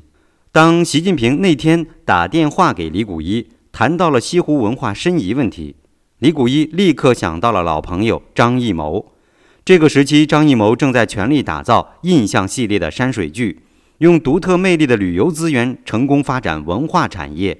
印象刘三姐中，张艺谋将漓江的水。桂林的山、经典山歌、民族风情、漓江渔火等元素创新地组合在一起，在印象丽江里，又将玉龙雪山、丽江古城、三朵神和少数民族歌舞与服饰融合为一体，创新出世界上独一无二的山水剧文化形式，大大提升了当地旅游资源的知名度，使得美丽的山水中透出浓浓的文化气息。张艺谋的团队在结束《印象刘三姐》和《印象丽江》后，正在酝酿新的印象剧本，主要目标有两个，一个是西湖，一个是武夷山。当李谷一将习近平的意思告诉张艺谋后，双方就一拍即合，决定马上到杭州商谈印象西湖项目。习书记，我们准备将印象西湖项目打造成了解西湖历史文化的一个活教材。让全世界人民了解西湖，不光是景色美、山水美，还有那气吞山河的五岳木、柔情峡谷的白娘子。我张艺谋为此将竭尽全力，在所不辞。张艺谋详细给习近平介绍了他的设想：印象西湖所涵盖的西湖景区，南至赵公堤，北至月湖楼，西至曲院风荷，东至苏堤，舞台将建在西湖水域中，为一菱形升降式舞台。演员以自然山水景观为背景进行表演，在月湖楼南面将建设可容纳两千人的升降式可收缩观众坐席，届时将出现白天看不到演出的任何痕迹，入夜才出现舞台、观众席等奇特景象。演出将以对西湖的保护为根本原则，绝不影响市民正常的休闲活动。演出的技术和设备全是世界上最先进、最环保的技术和设备。张艺谋最后说：“习书记，为了表示我们的诚意，我们准备为此项目在杭州投资一亿元人民币。”习近平十分感动，连声说谢谢。李谷一听到两人说的那么投机，就趁机向张艺谋提出要求：“张导，这个女一号是不是考虑用我们团的演员？”张艺谋笑笑说：“一定，一定。”一周后，张艺谋接到了李谷一的电话，告诉他推荐的女演员名字，那就是歌坛冉冉升起的歌星宋祖英。张艺谋一听就笑出了声：“大姐哈，你推荐的宋祖英那是非常非常合格，嗓子好，身条好，那是我最喜欢的那一类。”李谷一在电话那头就嚷了起来：“老谋子，你不要起了色心，这宋祖英你可不能碰她，上面有人罩着她，你不能胡来啊！”张艺谋又笑起来：“大姐呀，你放心好了，我这个圈里哪一个妞不是送上门来给我玩的？我绝不会主动去泡宋祖英的。不过这个戏有点特殊，女一号要裸体演出，不知道小英子愿不愿意亮亮身材。”李谷一在电话里就开始调侃了：“哎呀，你这个色鬼，漂亮的女人你还没看够吗？非要小英子脱裤子给你看？”张艺谋嘿嘿一笑说：“大姐。”你说对了，我就最喜欢漂亮女人了。你还记得咱们俩当年合作，你不也是慷慨解囊，让老谋子欣赏个够？李谷一说：“你这个不正经的老姐姐的玉体，你啥时候看都可以来。可小英子比较特殊，你去问问她再说吧。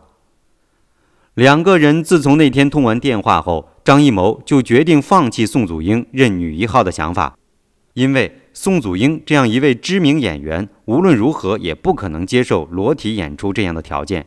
接下来就要寻找合适的女一号，老谋子从来不缺乏谋女郎来应聘。几经筛选，浙江电视台的节目主持人董卿脱颖而出。董卿。一九七三年十一月出生在浙江省嘉兴市。董卿儿时的愿望是当一名演员，但是父母都不赞同董卿从事文艺工作。她不顾家里反对，一九九一年九月考入浙江艺术学院的表演专业。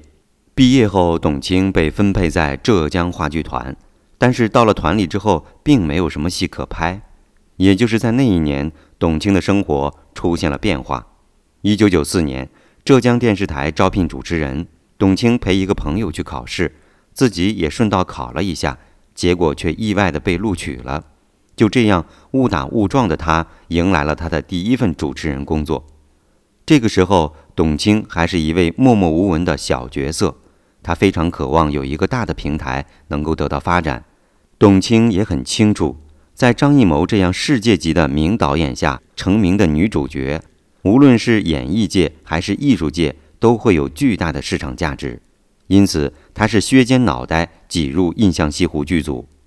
张艺谋一眼也看中了这位高挑的、有气质的女孩，在几次夜间亲密谈话之后，就敲定了由董卿出任女一号。张艺谋自从泡上了董美人之后，也就静心住在杭州搞创作。剧组设在杭州刘庄宾馆，刘庄位于西湖丁家山畔，又名水竹居，号称西湖第一名园，现已改为西湖国宾馆。这是一座岭南风味的私家庭院，宾馆依山面湖，清幽雅致。中国历史上有两件大事发生在刘庄：第一部《中华人民共和国宪法》在此起草，中美联合公报在此签署。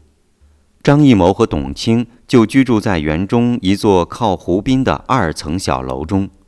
有了董卿这样的绝代佳人相伴，老谋子文如泉涌，心潮澎湃。他从剧组拿来两套行头，是白娘子与许仙的戏装，一套要董卿穿上装扮白娘子，一套自己穿上装成许仙。两个人整日里打情骂俏，游戏做爱。让老谋子兴致勃勃，如醉如痴。可是突然从北京来的一个电话，棒打了这对野鸳鸯。原来李谷一与宋祖英讲过张艺谋的这个女一号角色，而且一定要裸体演出。本来以为可以吓退宋祖英，没想到宋祖英一点也不反对，反而笑眯眯地答应了。李谷一连忙问：“小宋啊，你要是敢裸体登台，那江大哥如何交代？”宋祖英冷笑一声说：“甭提他了，他早就迷上那个小狐狸精了，让老娘守活寡。我这次就要让他难受难受。”于是李谷一就将宋祖英的决定告诉了张艺谋。一听说宋祖英要裸体出演女一号，张艺谋吓得六神无主，连忙要李谷一劝阻。可是李谷一在电话中说：“不用了，明天祖英就来剧组找你，你亲自向他解释吧。”说完，电话就挂了。张艺谋愣愣地坐在电话桌旁，几乎一夜没有合眼。第二天，张艺谋给习近平打了一个电话，请他观摩一下《印象西湖》中几个精彩片段，准备供西湖申遗代表团出访欧洲时宣传使用。演出就在刘庄宾馆小舞台。当最后一档节目的灯光照亮时，只见一位身披薄薄雨纱的白娘子缓缓从水中浮现出来。董卿在十几位同样半裸的女孩陪伴下翩翩起舞，灯光忽隐忽现，雨纱下的洞体在灯光照耀下晶莹剔透。突然，灯光全部熄灭，等镁光灯慢慢亮起来的时候，只见董卿全身赤裸，背对着观众在扭动着身体，白皙丰满的臀部和平坦光滑的后背在灯光下十分夺目，观众中也开始发出一阵赞美的喘息。坐在习近平身边的张艺谋用余光瞄了一眼，这个时候的习近平已经嘴巴稍稍张开，眼睛里露出了久违的迷茫。他死死地盯着舞台上扭动的董卿的光滑的身躯。当他慢慢转过身子，将那一对坚挺饱满的乳峰慢慢颤动，习近平闭上了眼睛，嘴巴里轻轻嘟噜了一声“骚货”。这个话语说得非常轻，也只有张艺谋能够勉强听到。老谋子听后就心中一阵窃喜。第二天。张艺谋就让董卿给习近平送《印象西湖》的剧本最终稿。临行之前，董卿抱着张艺谋哭着说：“张导，你不能把我送人了就不理我了。”张艺谋轻轻地拍拍董卿的后背说：“我张艺谋这次也是有难在身，才出此下策去求人。宝贝儿，你就委屈几天，让那个胖子玩几天吧。我张艺谋是绝对不会嫌弃你的。”这个女一号的位置，我会一直留给你。董卿还是紧紧搂住张艺谋的身子，不肯撒手。艺谋，我能不能不去啊？你这么有名的世界大导演，还要将自己心爱的女人献给别人，这事儿要是传出去，你这个大导演的脸往哪儿放？张艺谋将董卿赶紧推开，说：“宝贝儿，这事儿不是丢不丢脸的问题，是要不要脑袋的问题。”董卿惊讶地问：“有那么严重？”张艺谋点点头，坐下来点了一支烟，接着说：“宝贝儿啊，你有所不知，这宋祖英可是我们江总书记的小蜜。最近老姜泡上了一个小情人儿，把宋祖英给晾在了一边。你想想，宋祖英是不是很生气？”张艺谋将李谷一转给他的那点信息又再传了一遍。董卿听了以后，惊讶的不知所措：“江总书记也有情人？”董卿问。张艺谋笑笑说。这没什么，当年毛主席也好这一口，玩玩女人不是什么原则性的问题。张艺谋吸了一口烟后又说：“问题是这宋祖英要来我这里演女一号，他也敢光屁股上台演白娘子？你想想，宋祖英是拿这个演出来向老姜示威呀。可是要是老姜知道我张艺谋让他的女人玉体曝光，我这脑袋还要不要了？再说我现在要是拒绝宋祖英，这就得罪了这个小辣椒。”以后他要是跟老姜又好上了，在枕头边上瞎说我几句，我还不是吃不了兜着走？宝贝儿啊，你知道我们艺人是吃开口饭的，这些人我们得罪得起吗？董卿已经对这个事情明白了几分，说：“艺谋，这事儿你说怎么办才好？”张艺谋微微一笑：“这叫解铃还需系铃人，要想让宋祖英收回成命，还得靠老姜。”我是全仰仗我的老相好李谷一了呀。董卿听了以后，好奇地问：“艺谋，你与李谷一老师也有一腿？”张艺谋用手拧了一下董卿的屁股，说：“你懂什么？我与古一老师完全是友谊交流，没有涉及金钱和业务。我们那个年代打的全是友谊波，不像现在这些女孩上床动机不纯。”张艺谋接着又说：“李谷一知道习近平与老姜是非常要好的朋友。”当年也是习近平出面帮助老姜博得了老邓的欢心，因此只要习近平一出面，老姜就一定买这个账。董卿说：“你是说让我去陪习书记睡觉，然后说服他去劝告江总书记，让宋祖英回北京，不要待在杭州？”张艺谋说：“我这样做，一是为了我，也是为了你呀。你想想，要是宋祖英当女一号，你还能当得上吗？不过，宝贝儿。”这次是委屈你了，你就全当为我张艺谋牺牲。我张艺谋绝对不会忘记你对我的好。董卿白皙的脸上一片红霞泛起，他伸出一根玉指点了点张艺谋的鼻子，娇滴滴地说：“你们男人没一个好东西。”说完后，就拿了文件，开车直奔习近平的办公室。等董卿一出门，张艺谋就立刻打通李谷一的电话：“大姐呀。”我已经按照你的方法去办了，这次我可是亏大了。不过小董也很听话，我是有点对不住他呀，大姐，接下来就全靠你了。李谷一在电话那头笑眯眯地说：“老谋子不必多虑，老娘出马一个顶俩。老姜和习近平都是风流才子，我李谷一太清楚了。”张艺谋长出一口气说：“那就谢谢你，大姐，我会好好报答你的。”李谷一在电话那头咯咯地笑了起来。谢我可以，你回北京就来我家。我要你这几年欠我的干粮全还给我。老娘一想起当年你的那身肌肉，就身子酥了呀！哈哈哈，记得不要赖账啊！张艺谋也哈哈大笑说：“遵命，心肝姐姐。”两人一阵淫笑后挂掉了电话。事情发展也如预期一样顺利，宋祖英没有出现在《印象西湖》的剧组中，听说是团里临时安排去国外演出。一周后，董卿回到刘庄，张艺谋急忙将董卿拉进房间。心急火燎地将美人按到床上，董卿急忙拽住张艺谋的皮带说：“张导，我们做不了情人了，你就放过我吧。”张艺谋有点恼火，就骂董卿说：“你这个贱货，是不是让那个死胖子玩爽了，就想抛弃我了？”董卿哭着说：“张导啊，你好好听我讲好吗？”张艺谋系好腰带，披上一件衬衣，就坐在沙发上抽烟。董卿整理一下衣服和头发，坐在张艺谋的身边讲道：“那天晚上我去习书记那里，他对我可是喜欢的不得了。我伺候他一晚上，他还是那样劲头十足。我以为他可能是吃了什么春药了，也就不去在乎。可是，一连三天他就没有一点疲倦，我感到非常的惊讶。第四天半夜，我上厕所回到床上，突然发现床上金光闪闪，我以为我是看花眼了，走近一看。”发现床上有一条金光闪闪的龙，我心里一阵害怕，就叫出了声，这个金龙也就突然没有了。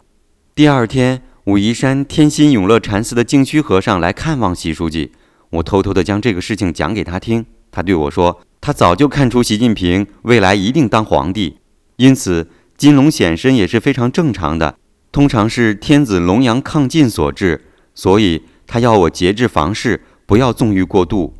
张艺谋摇摇头说：“你一定是迷上了胖子，对本导演这种瘦排骨厌倦了，用这种离奇的故事来骗我。”艺谋，你明天可以去问净虚和尚，要是我有半点谎言，我就立刻跳进西湖自杀。张艺谋开始有点半信半疑。净虚和尚告诉我，让我除了习近平以外，不能让第二个男人碰我的身子。他还在我身上使了法术，要是谁碰了我的身体，就会马上让他成为太监。张艺谋叹了一口气说：“这么说，我们做不了情人了。”董卿笑了笑说：“艺谋，我马上就要去上海东方电视台了，这是习书记的意见。我想你也知道其中的原因。我走之前，我有一个师妹要介绍给你。”说完就去打了一个电话。十分钟后，就听见有人在敲门。董卿去开门，将一位少女带进客厅。张艺谋一看，大吃一惊。这位姑娘居然比董卿还要美上十分。董卿介绍说，这是自己在艺术学校的师妹，名字叫方丽丽，现在在一家学校当舞蹈老师。她想介绍给张艺谋出任女一号。张艺谋拉起女孩的手，在她身上左看右看，连声说好。董卿一看张导的眼中已经欲火中烧，就将女孩往张艺谋怀中一推，连忙退出屋外，告辞回家。二零零六年年初，印象西湖正式彩排，习近平和西湖申遗项目组以及 ECMOS 专家组成员一起观看了这场气势磅礴的演出。当看到那位白娘子赤身裸体在西湖上飘忽的时候，习近平的脸上显得很难看。他转过头去想找张艺谋问个究竟，张艺谋早早地把头凑上去说：“习书记，这位演员叫方丽丽。”你看他是不是特别像央视的主持董卿？习近平松了一口气说：“嗯，像，真像。”两个男人会心的彼此看了一眼，哈哈大笑。二零一一年巴黎时间六月二十四日十七点五十五分，在联合国教科文组织总部，杭州西湖在第三十五届世界遗产委员会大会上通过审议表决，正式列入世界遗产名录。第二十一章：王储大战背后的神秘女人。二零零七年新年刚过，习近平就急匆匆赶赴北京与江泽民见面。会见地点是江泽民在北京西山军事科学院的一栋别墅中。江泽民自从中共十六大退下来以后，一直与军方的大佬保持密切的联系。西山的别墅也正是他最喜欢居住的地方。见到江泽民后，习近平马上前去，紧紧握住他的手，说：“江总书记你好，上次我们在杭州见面，您对我们省委一般人的指示，我一直铭记在心。今天来要好好向您汇报一下。”江泽民哈哈大笑说：“金平啊，你对我还客气什么？今天来不是谈什么指示，而是谈谈你的未来啊。”习近平脑子一转，就问：“十七大人事安排是不是有变化了？”江泽民叹了一口气说：“哎，这只狐狸总是与我过不去。他现在一直在追李克强呢，我原来的计划有点吃紧呐。”习近平又回想起零六年四月份江泽民来杭州访问的情景，当时曾庆红也一起前往。三人在密谈中商定了由江泽民出面推选习近平进入十七大常委的问题，曾庆红负责在党内外活动，争取各种力量的支持。没想到这一年不到，力量发生了如此巨大的变化。本来很不出名的李克强，在胡锦涛的鼎力相助下，已经崭露头角，大有问鼎总书记宝座的迹象。而江泽民一方，由于陈良宇案件的爆发。不仅损兵折将，甚至大家对江泽民的用人也颇有微词。江泽民躺在太师椅上凝思了一会儿，起身对习近平说：“我看下一步由你来担任上海市委书记，要保住上海的局势，不要影响十七大的布局啊。”习近平点点头就说：“我会服从老书记您的安排。”江泽民又对曾庆红讲。青红啊，你不是要搞一次民主推荐会吗？能不能将这个狐狸的势头整下去？曾庆红咳嗽一声说：“ 这个民主推荐会范围是四百二十人，这个已经安排妥当。我本来估计支持我方的票数大概在二百七十票左右，可是最近几个月受陈良宇案子的影响，我摸了一下底，我方的票数也就在二百票左右，形势岌岌可危。”江泽民喝了一口茶，谈出了他的新的部署。金平啊，你到上海后要迅速稳定局面，你负责把韩正拉过来。他在上海耕耘了那么多年，华东这一带的票数，韩正可以搞定十票。还有就是王兆国和刘延东，这两个人每人都有十票的实力啊！你们两人分别去争取过来。曾庆红看了一眼老姜，说。王兆国这只老狐狸就是认钱不认人。我儿子和他的儿子小胖正在搞什么铁矿投资，我就让我儿子来搞定他。不过这个费用嘛，是不是？曾庆红狡诈地看着习近平。江泽民看了后，马上发话说：“庆红啊，你的花费你就来找我，不要难为近平。”曾庆红笑眯眯地点头称是。习近平看到江泽民的慷慨，心里也是一阵感激。大哥，谢谢你。我想我能够搞定刘延东。曾庆红嘿嘿一笑说：“金平啊，你怎么搞定刘延东？他是胡锦涛的铁杆儿，我拉过他多少次，他就是油盐不进。你有啥办法？”习近平笑笑说：“两位大哥放心，小弟我一定不会辜负大哥们的一片苦心。我答应的事情，一定百分之百做到。为了我们的将来。”小弟定将鞠躬尽瘁，死而后已，赴汤蹈火，在所不惜。曾庆红调侃说：“你他妈说话就跟那个温家宝一个味儿啊！”哈，三个人大笑一场，分别行动。二零零七年三月二十三日，习近平被任命为上海市市委书记。习近平上任后，为了稳定上海局势，安抚官场，他不但没有追究有关韩正的腐败传闻，反而放手使用。习近平为了让韩正能够死心塌地地为他所用，就借故筹备中共十七大会议，长期蹲守在北京，将上海的全权事务交给韩正，这让本来提心吊胆的韩正喜出望外。当然，两人的秘密交易也就顺理成章了。习近平和刘延东早就认识，因为同是清华大学化学系毕业，在清华大学的校友聚会上，两人交换过名片。习近平在福建和浙江工作期间，也曾接待过刘延东，因此两人并不陌生。可是要在这件重大事情上搞定刘延东，习近平心里也是十五个桶提水，七上八下。不过他想起一个人可以去试试，那就是李谷一的丈夫肖卓能。以前就听说过刘延东是肖卓能的初恋情人，李谷一还经常拿此事开老肖的玩笑。当习近平来到李谷一家中，将各种原委告诉李谷一时，李谷一放浪的哈哈一笑：“晋平啊，这刘延东你可不了解，他现在不缺钱，缺的是像你这样有味道的好男人。”习近平惊讶地问。她可是女人呐，她会好色。李谷一说：“你看你说的，好色还分男女。不瞒你说，你老姐姐我也好这口。刘延东跟我很熟，我一直在请香港的美容师帮我做美容保健。刘延东看到我的变化以后，就来问我，我也将这个美容师介绍给他。这个美容方法很好，就是使用澳洲顶级的羊胎素进行按摩，不单脸部和肤色变得越来越年轻。”这个性欲呀，也随着高涨。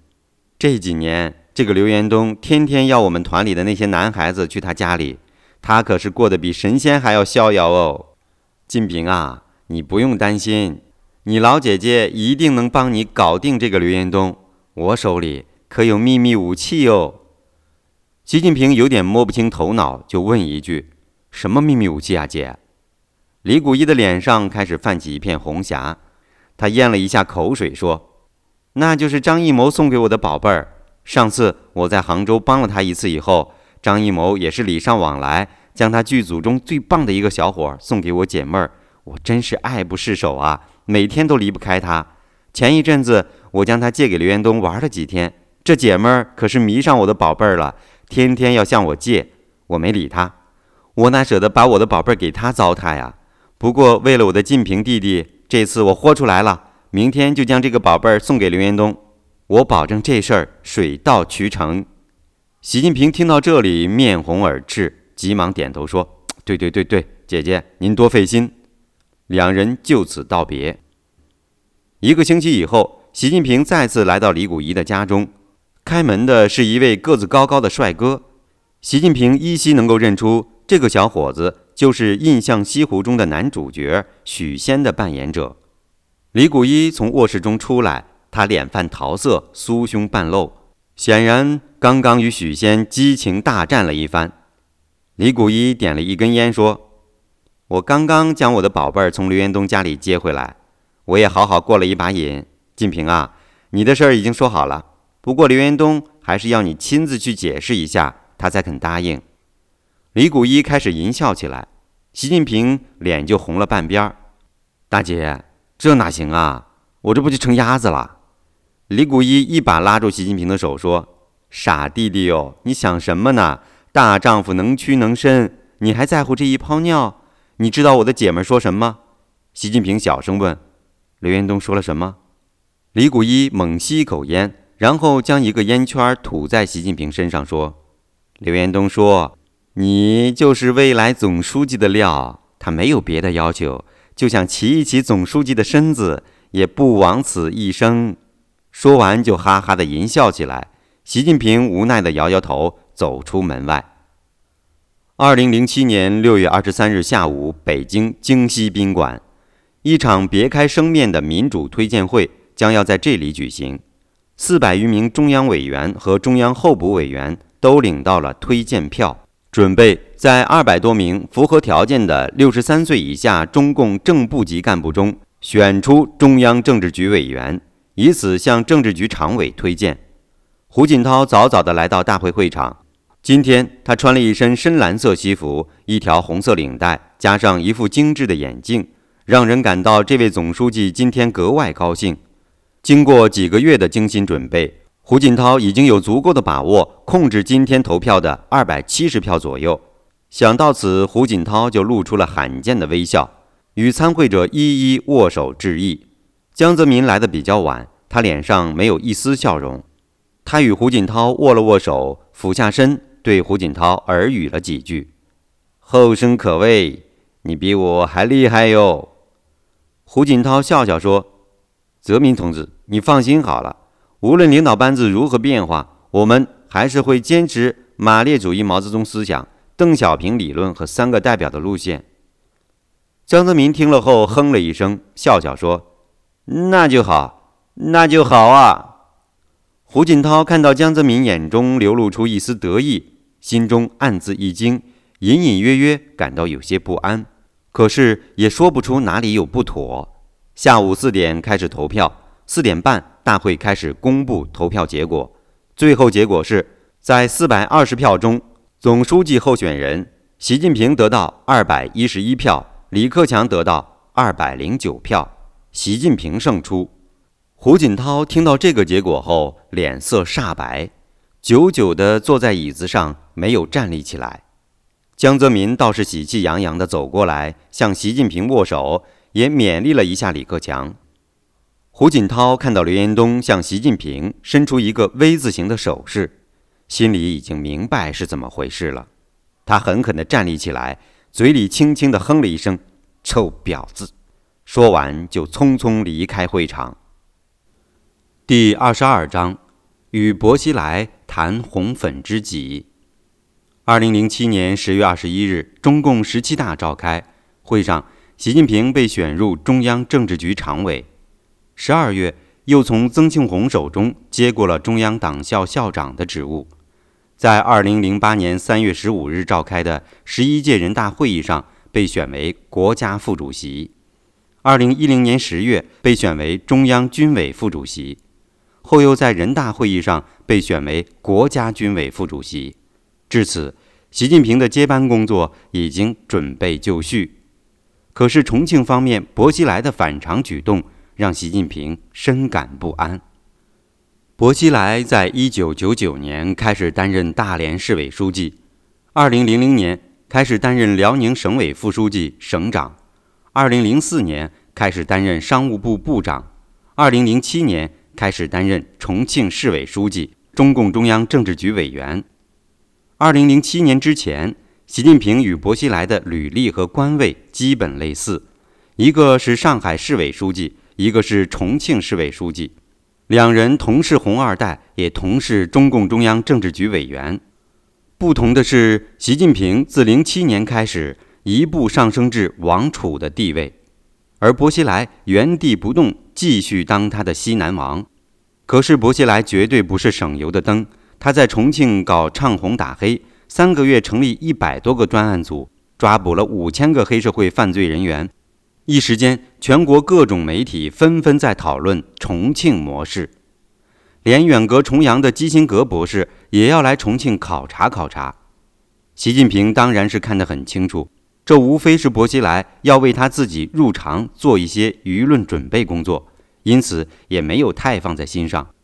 可是，二零一一年，在一位美国来访的客人那里，习近平得到了意想不到的一份情报。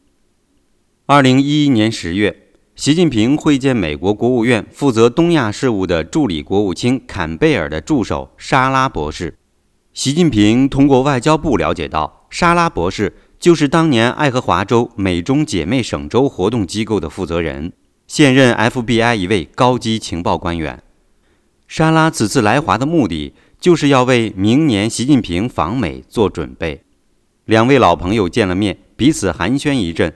在双方会晤结束后，沙拉要求与习近平单独见面。双方各自的陪同人员离开后，沙拉拿出一叠文件递给习近平。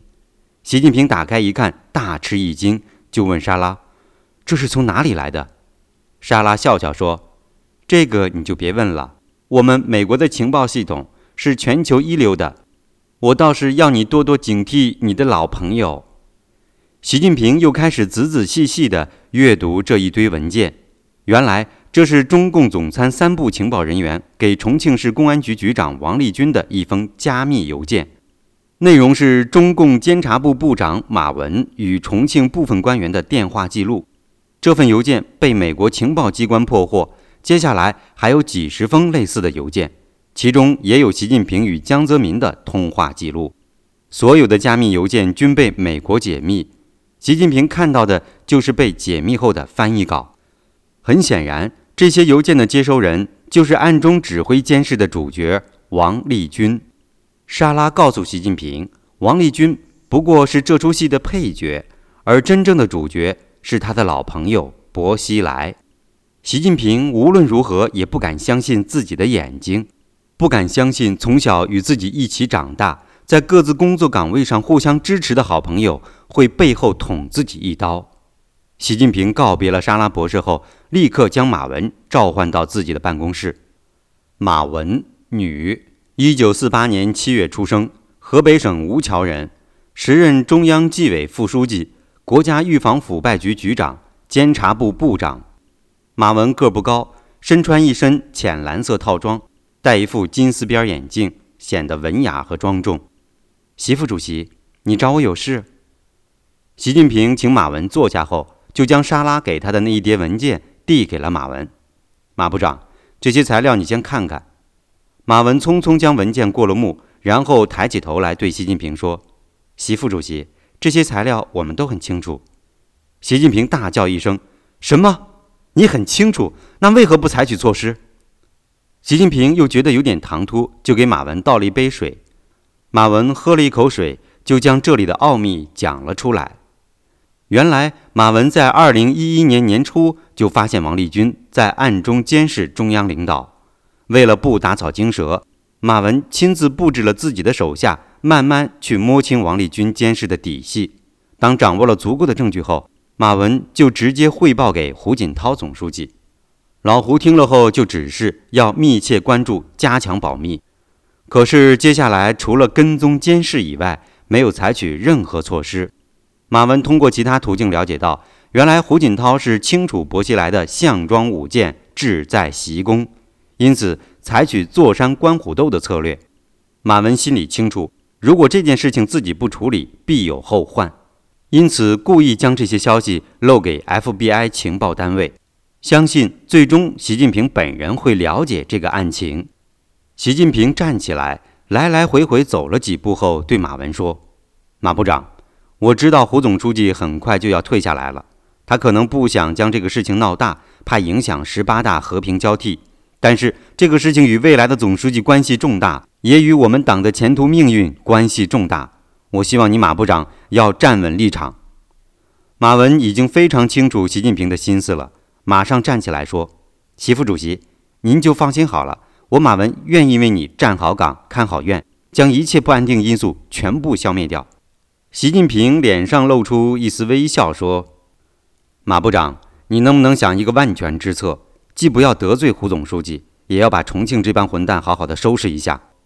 马文笑笑说：“习副主席，这办法啊早就给您想好了。”说完，从提包里拿出一个文件夹，递给习近平。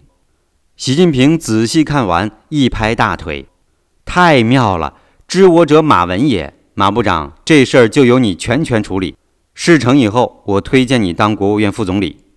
马文乐得合不拢嘴，两人就此匆匆道别。一个星期后，铁岭市公安局局长古凤杰被双规。后查明，这个铁岭公安局原来是一个五毒俱全的大型犯罪集团，主犯就是局长古凤杰，成员包括铁岭市公安局交警支队政委李卓飞，铁岭市公安局经侦支队长王峰。铁岭市公安局副局长兼新城公安分局局长赵铁星，铁岭市公安局副局长兼刑警支队队长付晓东等，涉及犯罪金额上亿元，刑事犯罪包括贪污受贿、故意杀人、投毒、绑架勒索等，时间跨越十多个年头，其中包括王立军任局长那一段时期。一个月后，马文带着监察部的两位官员将古凤杰的材料交给王立军。王立军当即吓瘫了。当马文将意图告诉王立军，王立军眼珠子一转，就满口答应下来，愿意为马部长效劳。接下来发生的事情就如剧本演戏一样的自然。导演是马文，而演员就是王立军和他的几个马仔。邀请英国商人海伍德来到重庆，毒酒杀死后留下现场证据，火化尸体，制造谣言，又威胁古开来和薄熙来。这一切全在马文的掌控之中。当然，薄熙来也开始反击，两记耳光，撤职后监视，将王立军逼上绝路。二月五日，王立军联系上已在成都等候的马文，马文指示他来成都会面。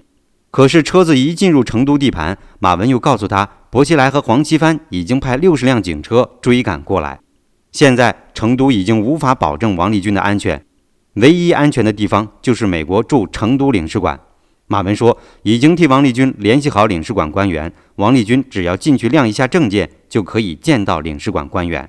这个时候，王立军已经走投无路，只能硬着头皮进入美国驻成都领事馆。二零一二年二月六日十四时三十一分，王立军进入美国驻成都总领馆，领事官员们在门口迎接他。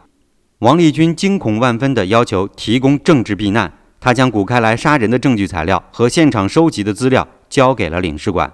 当领事馆官员告诉王立军，他不符合美国政治庇护的条件，因此拒绝他继续滞留领事馆，希望他马上离开。王立军急得大喊大叫，而门外也有几十辆挂着“鱼”字牌照的警车包围着领事馆，情况非常危急。当马文出现在领事馆的时候，王立军的情绪开始冷静下来。二十个小时后。他被两名北京来的国保人员带走，登上去北京的飞机。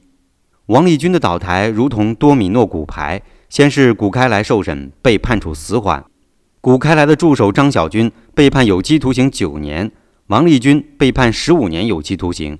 王立军的马仔，重庆市公安局副局长郭维国判处十一年有期徒刑；重庆市公安局刑警总队原总队长李阳。重庆市公安局技术侦查总队原总队长、渝北区公安分局原局长王鹏飞，重庆市公安局沙坪坝区公安分局原常务副局长王志也被判处五至七年有期徒刑。二零一三年九月二十二日，济南市中级人民法院判处薄熙来无期徒刑。二零一三年十月二十五日，山东省高级人民法院驳回薄熙来的一审上诉请求，维持原判。二零一三年十一月八日，薄熙来进入北京秦城监狱服刑。薄熙来的监视号是幺幺零三，这恰恰是他父亲四十五年前被监禁的房间。这可以说是历史上最大的一个讽刺。二零一三年十一月六日星期天，薄熙来被带到秦城监狱一个会客厅，据说要与一位中央首长见面。薄熙来一进会客厅的门。就见到一个魁梧的人背对着他，正透过窗户观看外面的风景。近平，你怎么来这里了？薄熙来惊讶地看着习近平的背影。习近平转过身来说：“薄熙来，你坐下，我们慢慢说。”习近平问薄熙来：“你现在恨不恨我？”薄熙来沉默了一会儿说：“我不会恨你，我只恨我自己，既生瑜何生亮。”近平，你赢了。我输了。习近平又问薄熙来：“你说我们两个究竟有什么不一样的地方？”薄熙来想了想说：“我们俩好像差不多。”习近平笑笑说：“熙来啊，我告诉你，我们俩最大的不同在女人身上。我这一辈子女人不少，我有玲玲、丽媛，还有美玉、白玉、丽萍、小燕、小庆、孟雪、董卿、严冬。我睡过的女人，一个个对我都非常不错。可是你……”你是个风流才子，睡过的女人不知道有多少，可是有多少人能真心帮助你？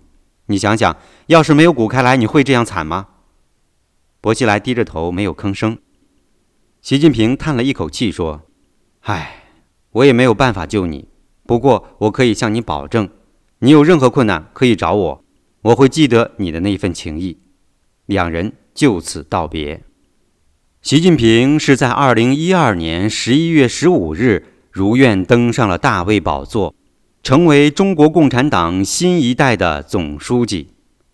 和他亲近过的那些女人们，就在当晚，一个个做起了迷人的美梦。